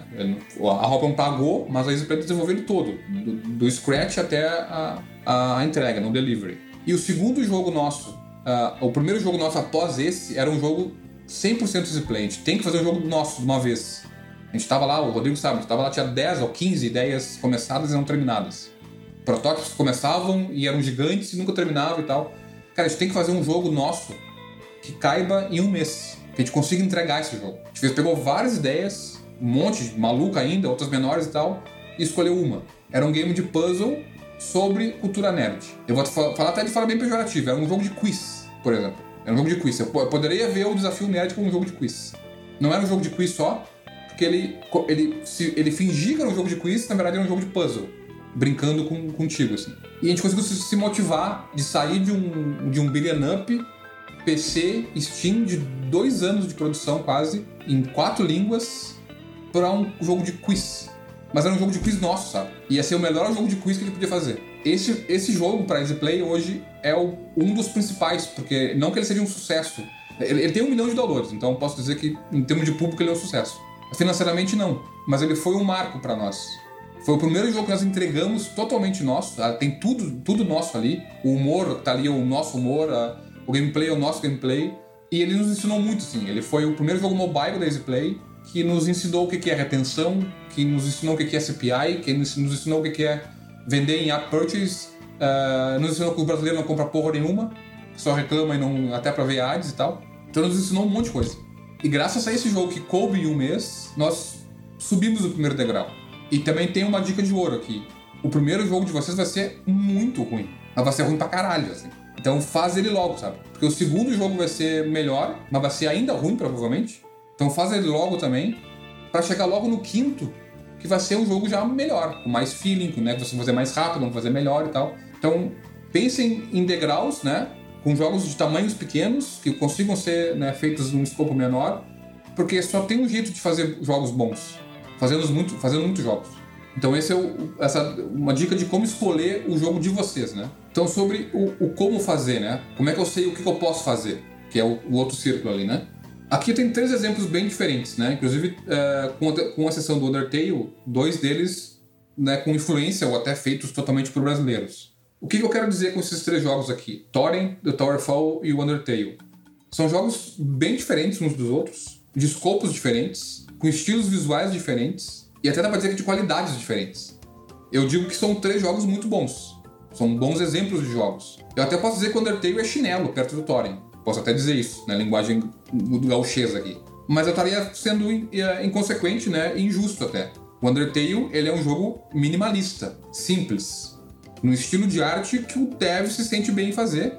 E convenhamos, ele fez muito bem dentro desse estilo que ele, que ele domina. A mesma coisa do Towerfall. É um pixel art. A gente pode até definir tecnicamente que um pixel art é mais fácil do que um do que um Thor em 3D e tal, mas não, não, não, tem esse tipo de comparação não existe. É, é um jogo com o seu estilo visual muito claro e muito bem executado, dentro das limitações e das habilidades do time que fez. E o Thorin, um jogo um pouco mais audacioso, né? Comparado com o AAA, de certa forma, até pelo, pela proposta visual que ele tem, proposta contemplativa e tal, mas mesmo assim, dentro das habilidades da Sword Tales dentro das habilidades do time, né, que pegou essa, essa concepção e executou ela da melhor forma possível. Então eu tenho ambições diferentes, escopos diferentes, mas muito bem executados. O Undertale não é mais feio ou mais bonito que o Towerfall. O Undertale é, é, é bem feito por si só. Então entendam o, o, o, o, que vocês dominam, e aqui não é uma questão de acomodação, tá? Não é uma questão de sugerir que vocês fiquem na zona de conforto, mas entendam, criem metas é, é, plausíveis, né? Dentro do estilo e das skills, principalmente, que o time domina. Se você não domina o pixel art, não tentem fazer. Ele, é, é uma, uma, uma, um segredo. Ele não é mais simples porra nenhuma, né? para fazer um pixel art bem feito, tem que dominar o pixel art. Então, se vocês uh, querem estudar e já estão num, na, numa linha, vou dar um, um, exemplo de arte só aqui, né? Estão nessa linha de estudo, ok, sigam estudando e abracem o pixel art e façam isso muito bem feito.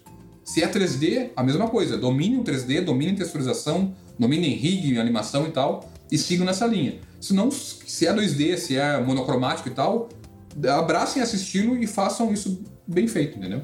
Isso que é um pouco do que, do que eu posso fazer. Se conheçam, conheçam o time, podem mirar um pouquinho longe, podem, para vocês, né, sempre ter um desafio para, mas não não mira lá em cima, né? De novo, mire um degrau só acima e não dois, né? Já falei da Unity, né? Escolha uma tecnologia uh, aqui a Unreal, sem dúvida, é uma tecnologia também adequada, mas para jogos maiores, lembrando, né? A Unity tem uma quantidade absurda né, de assets prontos na loja, free, baratos ou não. É uma comunidade muito aquecida, muito aquecida, muita gente usando Unity, muito curso gratuito, muito curso pago da Udemy, por exemplo, muito bem feito, gigante, né, de horda de, de, curso ali. Então é uma coisa, uma tecnologia muito fácil de, de ser dominada, vamos colocar assim, né, de ser introduzida. Então usem, usem obviamente um, engine, né, Aí você bem, você bem pragmático. Pessoal, não, não dê muita tela para Godot e coisas do tipo. Não, quem quer fazer um game não vai ter tempo de, de, de assumir o risco de uma engine que está começando, sabe? Game, game não respira muito essa questão do código aberto e tal. É, porque fazer jogo já é muito difícil. Se tiverem alguém ainda atrapalhando vocês junto, vai ser impossível, né? Então pegue uma engine que já está consolidada, que tem anos né, de mercado e tal. Uma comunidade muito bem estruturada. Não, não, não sugiro que, que se aventurem em, em engines novas e tal por mais que eu admire né, a iniciativa do Godot e tal, mas eu acho que não, não, não tem margem para esse tipo de obstáculo a mais, tendo em vista todos os obstáculos que já existem né, numa, na produção de um jogo. Sendo bem, bem pragmático e até radical nesse ponto. Tá, então eu falei um pouco sobre como vocês organizem, organizam o que vocês querem fazer, os jogos que vocês querem fazer, então escolham vários e peguem o menor. Se conheçam, conheçam o, a limitação do time, né? as skills do time para também não pensar num negócio que seja impossível de ser desenvolvido no tempo hábil né, e pela competência do time. E como é que vocês descobrem o que as pessoas também querem jogar para não criar aí um negócio que ninguém goste, né? Vocês conseguem, é um jogo que vocês gostaram de fazer, vocês conseguiram fazer ele, mas ninguém mais, mais ninguém gostou de jogar. Então pesquisem antes. Como é que vocês podem pesquisar? Em mobile tem uma, um tipo de empresa, que são essas empresas que trabalham com analytics, né? Com a game data que a gente chama, que eles vivem de desenvolvedores conseguirem ter sucesso, né? Tem vários, né? Flurry, Sensor Tower, APN, posso passar aqui algumas delas. Então eles fazem muita pesquisa e entregam de mão beijada gratuitamente insights e trends que a gente chama, né? Então eu peguei só um exemplo de relatório aqui, até esse relatório é um pouco velho já, de 2017 eu acho. Aqui mostra, por exemplo, quais são os gêneros de jogos mobiles que estão jogando, que estão mais jogando, que estão ficando mais tempo jogando. Então se eu pensar agora, por exemplo, num jogo de endless running, Uh, eu estou tomando uma, uma, uma, ideia, uma decisão ruim, porque nota ali que no gráfico é o pior deles, né? É o primeiro lá de cima. São o que menos jogam, né? Uh, são, é o que menos tempo né, é, demanda né, do usuário, vamos colocar assim. Se eu quiser pegar uma coisa, um, uma trend, um, um, um, tipo de jogo que estão jogando mais, eu posso escolher de baixo para cima ali. Por exemplo, Management Simulation, uh, Card Battle, né? O Clash Royale tá aí para provar, por exemplo. Strategy, Tower Defense, por exemplo, né? E ali ainda mostra o gênero que mais joga, né? Os que são mais jogados por mulheres são mais jogados por, por homens. Então pesquisem um pouco o mercado antes de tomar a decisão. De novo, vocês têm 10 jogos para fazer. 10 jogos que vocês gostariam de desenvolver. Pô, escolham o que mais tem apelo de mercado, né? Pra fazer bem e ter uma chance maior de sucesso. Isso de mobile, né? Para PC, podem usar Steam Spy. Ele ainda tá no ar, né? Teve toda ali uma questão, né, de da Steam cortar o, o acesso dos caras e tal, mas eles arranjaram um jeito de seguir é, pegando dados, né?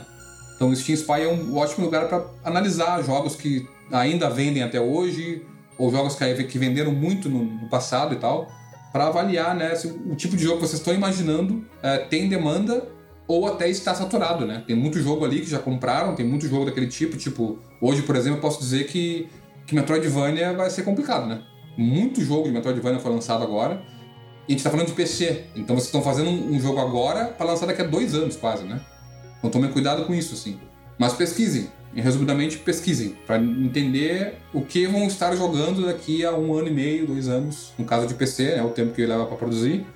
e de mobile o que estão jogando agora, né? E qual o modelo de negócio. Eu, vou, eu não vou, vou, comentar agora o modelo de negócio aqui porque vai, vai se estender muito, mas pesquisem para entender um pouco se a ideia de vocês faz sentido no mercado. Ou não é só mais uma no meio do monte, o mar vermelho, né? Ou, sei lá, bah, tenho uma ideia aqui maravilhosa de um beat'em up tipo o Double Dragon.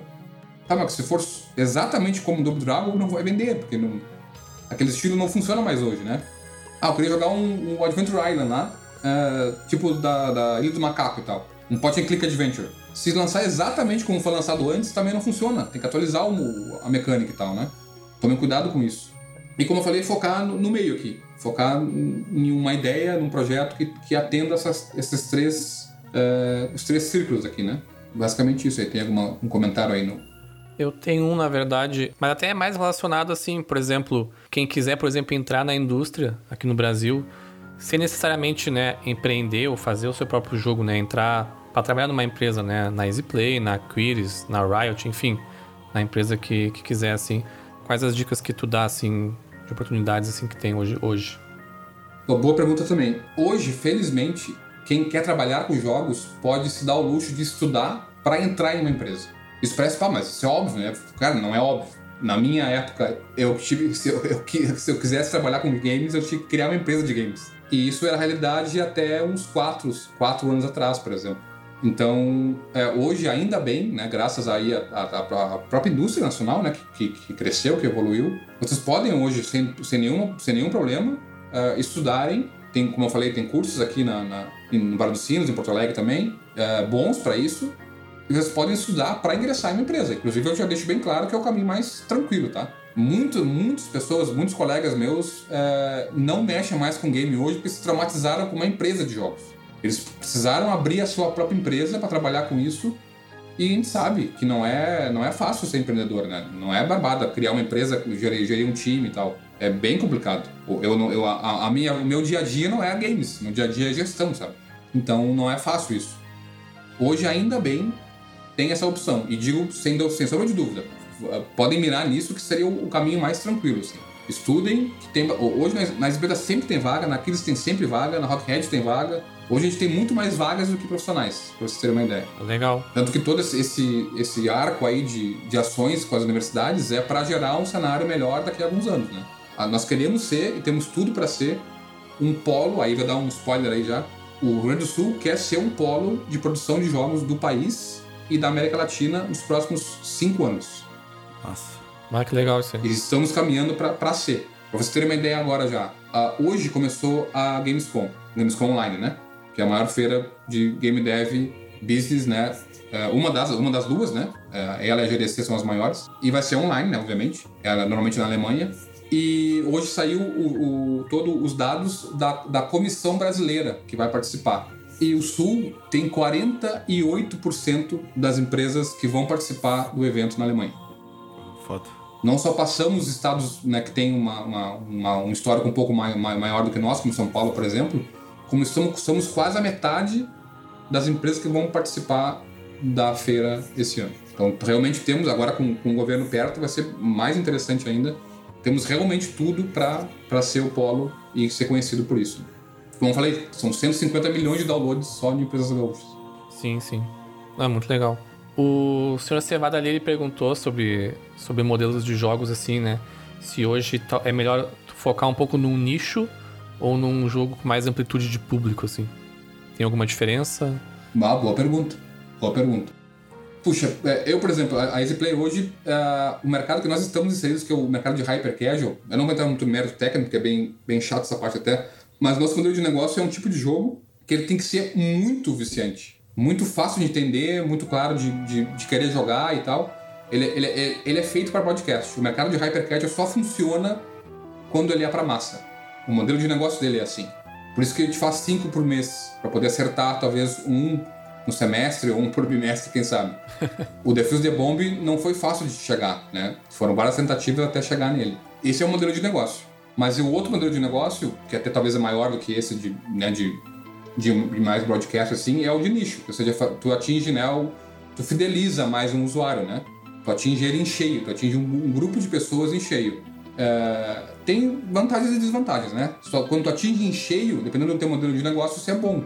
Por exemplo, para o mercado de free, de free to play, tu precisa que os usuários fiquem jogando por muito tempo para poder ganhar através de propaganda ou até de venda de, de in-app, né? Tu precisa atingir um nicho onde as pessoas adoram aquele jogo ali. Então aquele jogo não é para não é para qualquer um. Ele é um jogo muito específico, direcionado, mas ele encanta muito quem gosta de jogar, né? É o famoso se apaixonar e, não, e diferente de gostar, né? Então tem um modelo de negócio para ambos e eu diria pro seu Servada que não tem o um, um certo ou errado. Pode ter sucesso num nicho, pode ter sucesso num broadcast. Posso citar aí, por exemplo, o Angry Birds, que a, a faixa etária é toda. Sim. Mas é, é, mais raro, né? Tu conseguir esse tipo de coisa. Mas é mais fácil tu mirar no nicho, né? E eu posso citar o Knights and Pen and Paper, por exemplo, da Behold, que é um jogo aí bem conhecido, né? Do pessoal mais velho. Que é talvez é o, o jogo mais. É, não posso estar falando bobagem aqui, mas é um dos jogos mais rentáveis, né? No modelo premium do Brasil. É o Knights and Pen and Paper. E ele atingiu um nicho, né? Pessoas que jogam RPG de mesa e gostam de game, que é uma, uma metalinguagem ali, né? Tu é um, é um mestre né, de RPG. Sim. Dentro do jogo, então tem uma, certa, uma metalinguagem ali e tal. Então é muito nichado, né? É um, um RPG para quem joga RPG de mesa e tal. E foi um sucesso, né? Vendeu milhares de milhões de cópias, na verdade. Né? E foi pros consoles, né? Também. Foi pra console, foi pra, pra portátil, foi pra mobile, foi pra tudo. Sim, sim. Não, é um baita jogo. E deu várias continuações depois até, né? Fica a dica aí pra quem não jogou ainda, um baita jogo. É, eu vejo hoje a Steam, muitos jogos que estouraram na Steam sendo portados, né? Então eu acho que ainda é uma boa porta de entrada para empresas menores que acabam conseguindo depois, né? Ou terceirizar, ou enfim, conseguir é, ir para os consoles. Então, acho que até que tem esse objetivo depois, pode começar por algo mais, mais ali na Steam, mais focado para PC ou download, alguma coisa assim. Até aproveitando essa, esse gancho do, do, do André que ele comentou, né, de muitos jogos da Steam sendo portados para mobile, né? Eu vejo isso muito hoje. Eu tenho um tablet aqui, eu fico pesquisando os jogos ali no iPad. Tem muitos jogos que eu conhecia da Steam há, sei lá, 5, 6 anos atrás que foram lançados, sei lá, ano passado pro, pro mobile. E eu queria saber, Everton, como é que a, o mercado, principalmente o mercado indie, assim, tá enxergando hoje esses modelos de subscription tanto da Google Play quanto da Apple, né? Que tem a Apple Arcade ali, que é hum. 9,90 por mês e tu consegue jogar ilimitado.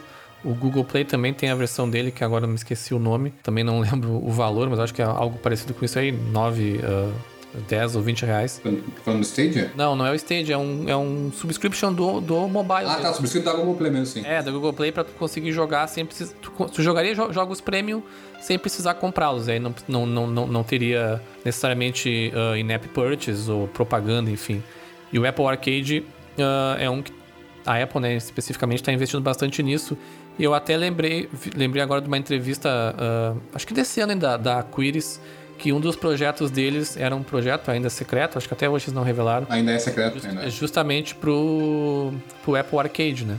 Eu queria saber como é que o mercado está enxergando isso aí, se com bons olhos ou não, porque tende a ser até uma certa revolução, assim, porque é uma outra maneira de consumir jogos, né? Sim, nós já tivemos reuniões sobre isso com, com associados, né? Para tentar avaliar o que cada um acha e tal. É, com um pouco de receio, porque esses, essas quebras de paradigma, né? O, free play, o mobile e o free to play foram uma quebra de paradigma muito grande. Então as pessoas tentavam é, seguir com o modelo premium, né? Quando eu falo premium, é o modelo tradicional de venda pelo pagar para jogar, né? É, compra o jogo, né? E compra o jogo, o retail também. É, e tentaram pegar esse modelo e se replicar na, na, nas App Stores. Não funcionou, né? Funcionou só no início, depois claro, rapidamente caiu. E tiveram que se ajustar, né? Uh, da mesma forma, na mesma resposta ali que o, que o Sr. Cevada tinha comentado sobre nicho ou, ou, broadcast, eu também comento que hoje é inadmissível tu pensar em lançar numa plataforma só, né? Tu não pode pensar numa plataforma só. Tu tem que pensar num, num, produto, num game que funcione tem a versão premium, se, se, se possível tem uma versão uh, free-to-play também, ou até uma versão que, que funcione em outros modelos. Mas tu não pode te dar o luxo de pensar numa plataforma só, porque é, a chance de dar errado é muito alta. E a Unity, ela ajuda em Sim. publicar em várias plataformas? Sim. PC, mobile, consoles também. Não é um apertar de botão, né, como vendem, mas é bem simplificado, perto da complexidade que a gente sabe que é, né? É bem, bem, bem abstraído, bem, bem, bem interessante. Vale lembrar que eu acho que a Unity já tem tudo padronizado ali, embutido, né? Pra te exportar pra, pra app e pra outras plataformas, né? Sim, mesmo. exatamente. Só o fato de exportar para iOS e Android já é um absurdo, né? A gente que entende que está por trás, né, já sabe que aquilo ali é um negócio mágico, tá? Eu pergunto assim até porque daqui a pouco o pessoal que está começando, sabe? Ah, vou começar a estudar, eu tô estudando e aí eu tô fazendo um jogo para estudo. Daqui a pouco meu jogo ficou tribom. Tá, agora eu vou publicar. E aí, tipo, daqui a pouco tu não desenvolveu do jeito que tu precisaria para publicar em todos. Aí, tipo, a Unity, ela meio que empacota isso pra te Sim, sim. Claro, tu tem que pensar no modelo primeiro, né? Se é input ou joystick, a Unity não vai fazer mágica. Tu vai ter que repensar no modelo, porque um game não, não deve funcionar só tu botar um joystick, um joystick 3D em cima do celular ali, né? Por mais que o Fortnite me, me, me diga que eu tô mentindo. Voltando pro modelo né, da questão de como, de, como, de como poderia publicar isso de certa forma e até o modelo de negócio em si. É, e a assinatura que o Rodrigo perguntou, né? É, é, é delicado porque na assinatura padrão hoje é, seria basicamente um premium, né? Um premium de pacote. Então, quem baixa o teu jogo lá, tu ganha uma porcentagem né, do game. Então, é, nesse modelo, sem muito mistério, assim. A, o próprio, a própria plataforma vai te repassar um valor bem menor né, do que o, o valor que, que tu chegaria pelo mandando premium e seria por download. Tu recebe por download. Várias lojas, várias plataformas já, já funcionam assim hoje. Aí não teria tanta diferença né, do, do, do, modelo atual. Por exemplo, seria equivalente a um bundle, por exemplo, né? Hoje. Sim. Fazendo uma analogia grosseira. O que assusta um pouco é o outro modelo. Tem plataformas hoje que não te pagam por download. Te pagam por tempo de jogo. E aí isso gera um modelo de jogo diferente. Então, se vocês jogaram um free-to-play no mobile, vocês vão ver que ele tem, um, tem, um, tem várias limitações ali. Porque o, o jogo precisa te segurar por um tempo específico para que tu veja ads ou tenha vontade de comprar alguma coisa. Até porque tu não pagou pelo jogo, né? Convenhamos. Então, os jogos, os jogos free-to-play, eles têm uma, uma, uma, arquitetura, têm uma, uma, uma estrutura, né? Um, bem característica. Se o, se o mercado migrar para o modelo de assinatura nesse, nesse modelo de tempo, nós vamos criar um novo tipo de free-to-play. Que eu também vou trabalhar o meu game para que o jogador fique jogando por mais tempo, porque é assim que eu ganho, né? Sim, sim. Então depende muito né, do modelo de negócio, que meio que dita um pouco do formato, é meio que um paradoxo aí, né? E tu tu vê esses, essas plataformas de assinatura para jogos mobile alcançando o que a gente já tá vendo aí para jogos de console e PC com a, sei lá, EA, a Origin Access, com o próprio Game Pass do Xbox, enfim, alcançando essa, essa maturidade, né? Sim, tá gravado, tá gravado aqui, então eu vou poder pagar a língua, né? Mas eu diria que esse caminho de assinatura não tem volta. Se por um lado o streaming é questionável ainda, que vai falar que vai demorar alguns bons anos para funcionar e tal, isso uh, deixo para vocês discutirem aí. Mas o modelo de assinatura não, não tem volta. Eu acho que ele não tem volta. Chupa Sony. É, o senhor Cevada perguntou ali, eu acho que cabe bem no contexto que a gente tá falando, que, que são os jogos que adotaram o sistema de Season Pass e o que, que a gente acha desse modelo. Cara, eu acho fantástico. eu acho que segura muito, né, cara? É, eu... Cara, o COD. É, Coraçãozinho tô fazendo aqui, eu, quem tá só escutando. Falasse, eu acho que, sei lá, 3, 4 anos atrás pra mim e pro Galho, que eu acho que, que, que, que quem joga mais jogos multiplayer, né? Que sobre essa questão de comprar skin e coisa, a gente, é, com certeza a gente era muito mais contra. Mas o Season Pass é um negócio que faz tu jogar, te recompensa e mesmo assim tu pagou por aquilo ali. Sabe? Sim. Hum. Então tu tem que, Exato, tem que jogar mais para fazer valer o dinheiro que tu pagou por aquilo ali, mas assim tu compra. é o um negócio disso de te manter jogando, até nem é o foco do que o Everton comentou, mas é um negócio que eu acho bem legal que a UB faz. Cara, vocês vão dizer que eu pago pau da UB, eu pago. Mas é óbvio. Tá e aí, aqui. É, e aí que tipo, tu compra um jogo deles e eles atualizam um free, tá ligado? Então o Season Pass que teria, que o COD tem, cara, é free, tá ligado? Tu, tu sempre recebe, tipo, no Rainbow Six Operador Free, aí tu tem Seasons no, no The Division Free. Mas o COD hoje em dia é do mesmo estilo também, porque os novos mapas, eles mudaram a forma de inserir DLCs, porque antes os, os mapas novos de multiplayer do COD, eles eram todos inseridos por DLCs. Só que com o tempo, poucas pessoas jogavam aqueles mapas, ou porque não compravam DLC, ou porque enjoavam por alguma coisa. Então eles trocaram para esse sistema de Season Pass e todas as atualizações de mecânicas e coisas do jogo, ma mapas novos, são pets gratuitos e os Season Pass são só coisas co cosméticas. Então eles meio que mudaram a forma de ganhar dinheiro em cima daquilo ali. E, e pro player, eu acho que é melhor, porque tu, se tem um mapa novo, se tem uma coisa nova, tu vai receber e tu vai ter garantia que vai ter sempre gente jogando aquilo ali, porque ninguém teve que pagar. Por mais que tu comprasse o DLC antes, tu ainda tinha que contar que todo mundo comprasse também para poder jogar contigo, sabe? Tem um receio grande, assim, do, do, dos devs, uh, nesse sentido, se todas as plataformas funcionarem assim, que é onde o dev vai ser remunerado pelo tempo de jogo. Aí a gente estaria caminhando para um futuro meio distópico, porque todos os jogos teriam, teriam cara de free-to-play. Mas eu falei, cara, isso é viagem porque o usuário não vai permitir isso ainda. Né? O usuário nunca vai querer, nunca vai deixar de precisar de jogar um jogo fechado, sabe? Com início, meio e fim. Então o mercado não vai deixar isso acontecer. Então esse medo, Sim, sim, na minha é. opinião, né, é um medo eh, sem cabimento. É, e foi justamente isso que fez eu gostar, por exemplo, do Apple Arcade no, no iPad. Que eu tenho certeza que aqueles jogos ali, eles são uma experiência single player, né, fechada.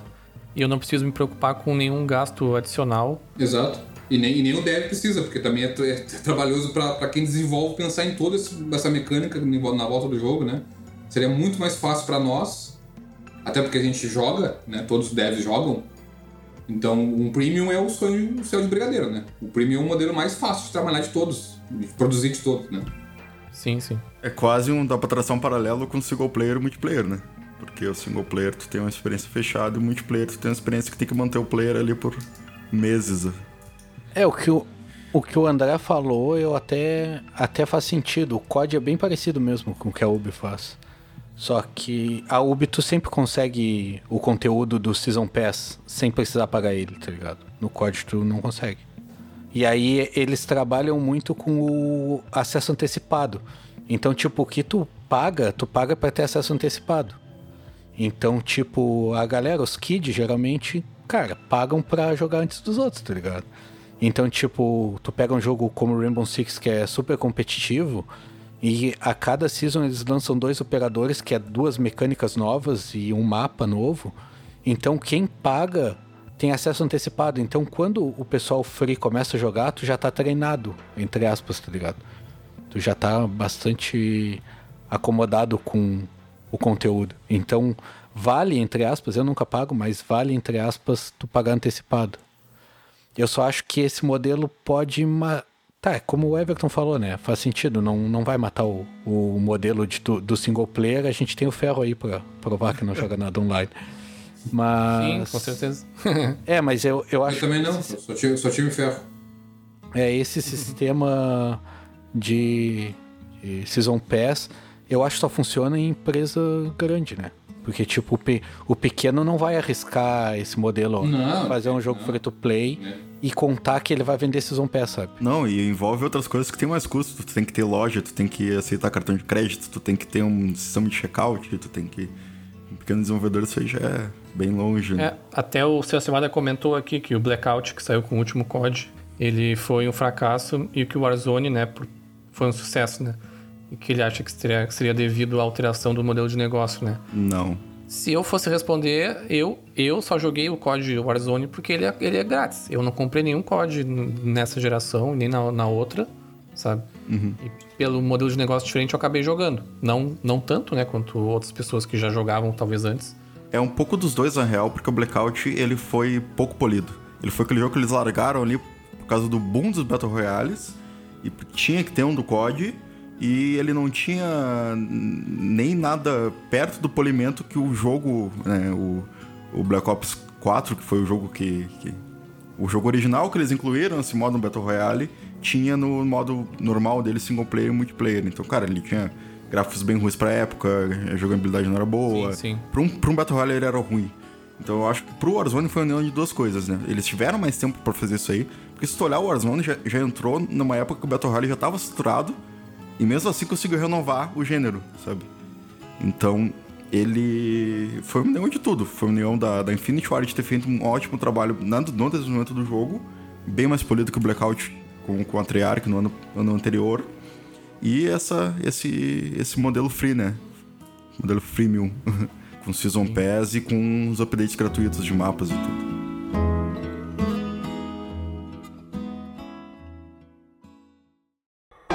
Então acho que é isso aí, pessoal. Queria agradecer mais uma vez aí o Everton pela, pela participação e disponibilidade. Everton, se quiser aí divulgar onde é que a gente pode te encontrar, quem quiser mandar currículo aí, teu e-mail, WhatsApp, tudo. É, bom, a gente está agora com. Estamos com, com marketing, né? Devidamente recebendo atenção agora. Então podem seguir ali a EasyPlay no Instagram. Tem bastante posts agora bem ativos no- do trabalho que a gente está fazendo, de vagas também. Mas para quem tem interesse, né, já vai mandar currículo, é work.easyplay.com.br. Normalmente abrem vagas bem seguido, né? E também lembrem de acessar né, e seguir a de Jogos, que lá é, é centralizado todas as vagas de todas as empresas, né? Então lá é um ótimo lugar para seguir, lá o, tanto a fanpage também. No site também tem ali ficha de cadastro, que é cadastrar teu currículo ali na, pela fanpage também funciona bem. As empresas vão sempre lá olhar primeiro, né? Antes de sair procurando e uh, divulgando as vagas. Show de bola. Agradecer aí o Galho Dias, meus parceiros aí de, de, podcast. E a galera também que ficou aí no chat, comentou e conversou, mandou pergunta também. Muito obrigado. Espero que vocês tenham gostado desse formato. A gente decidiu ele literalmente meia hora antes da, da gravação ali. O Dias lançou a, a barbada e a gente fez na correria. É, o André toma esses energéticos dele aí arranjando para nós. É, é. E a gente pretende fazer esse formato principalmente quando tiver um convidado, né? A gente pretende fazer outros episódios dessa série né, sobre desenvolvimento de jogos, trazendo outras pessoas da indústria para falar de outras outras partes assim, né, do, do, desenvolvimento. Aí dessa vez vai ser divulgado com mais com mais antecedência aí. Então, sempre que tiver um convidado, a gente vai fazer essa, essas lives justamente para ter essa interação aí. Mas eu acho que é isso então. Até o próximo episódio então, pessoal. Tchau.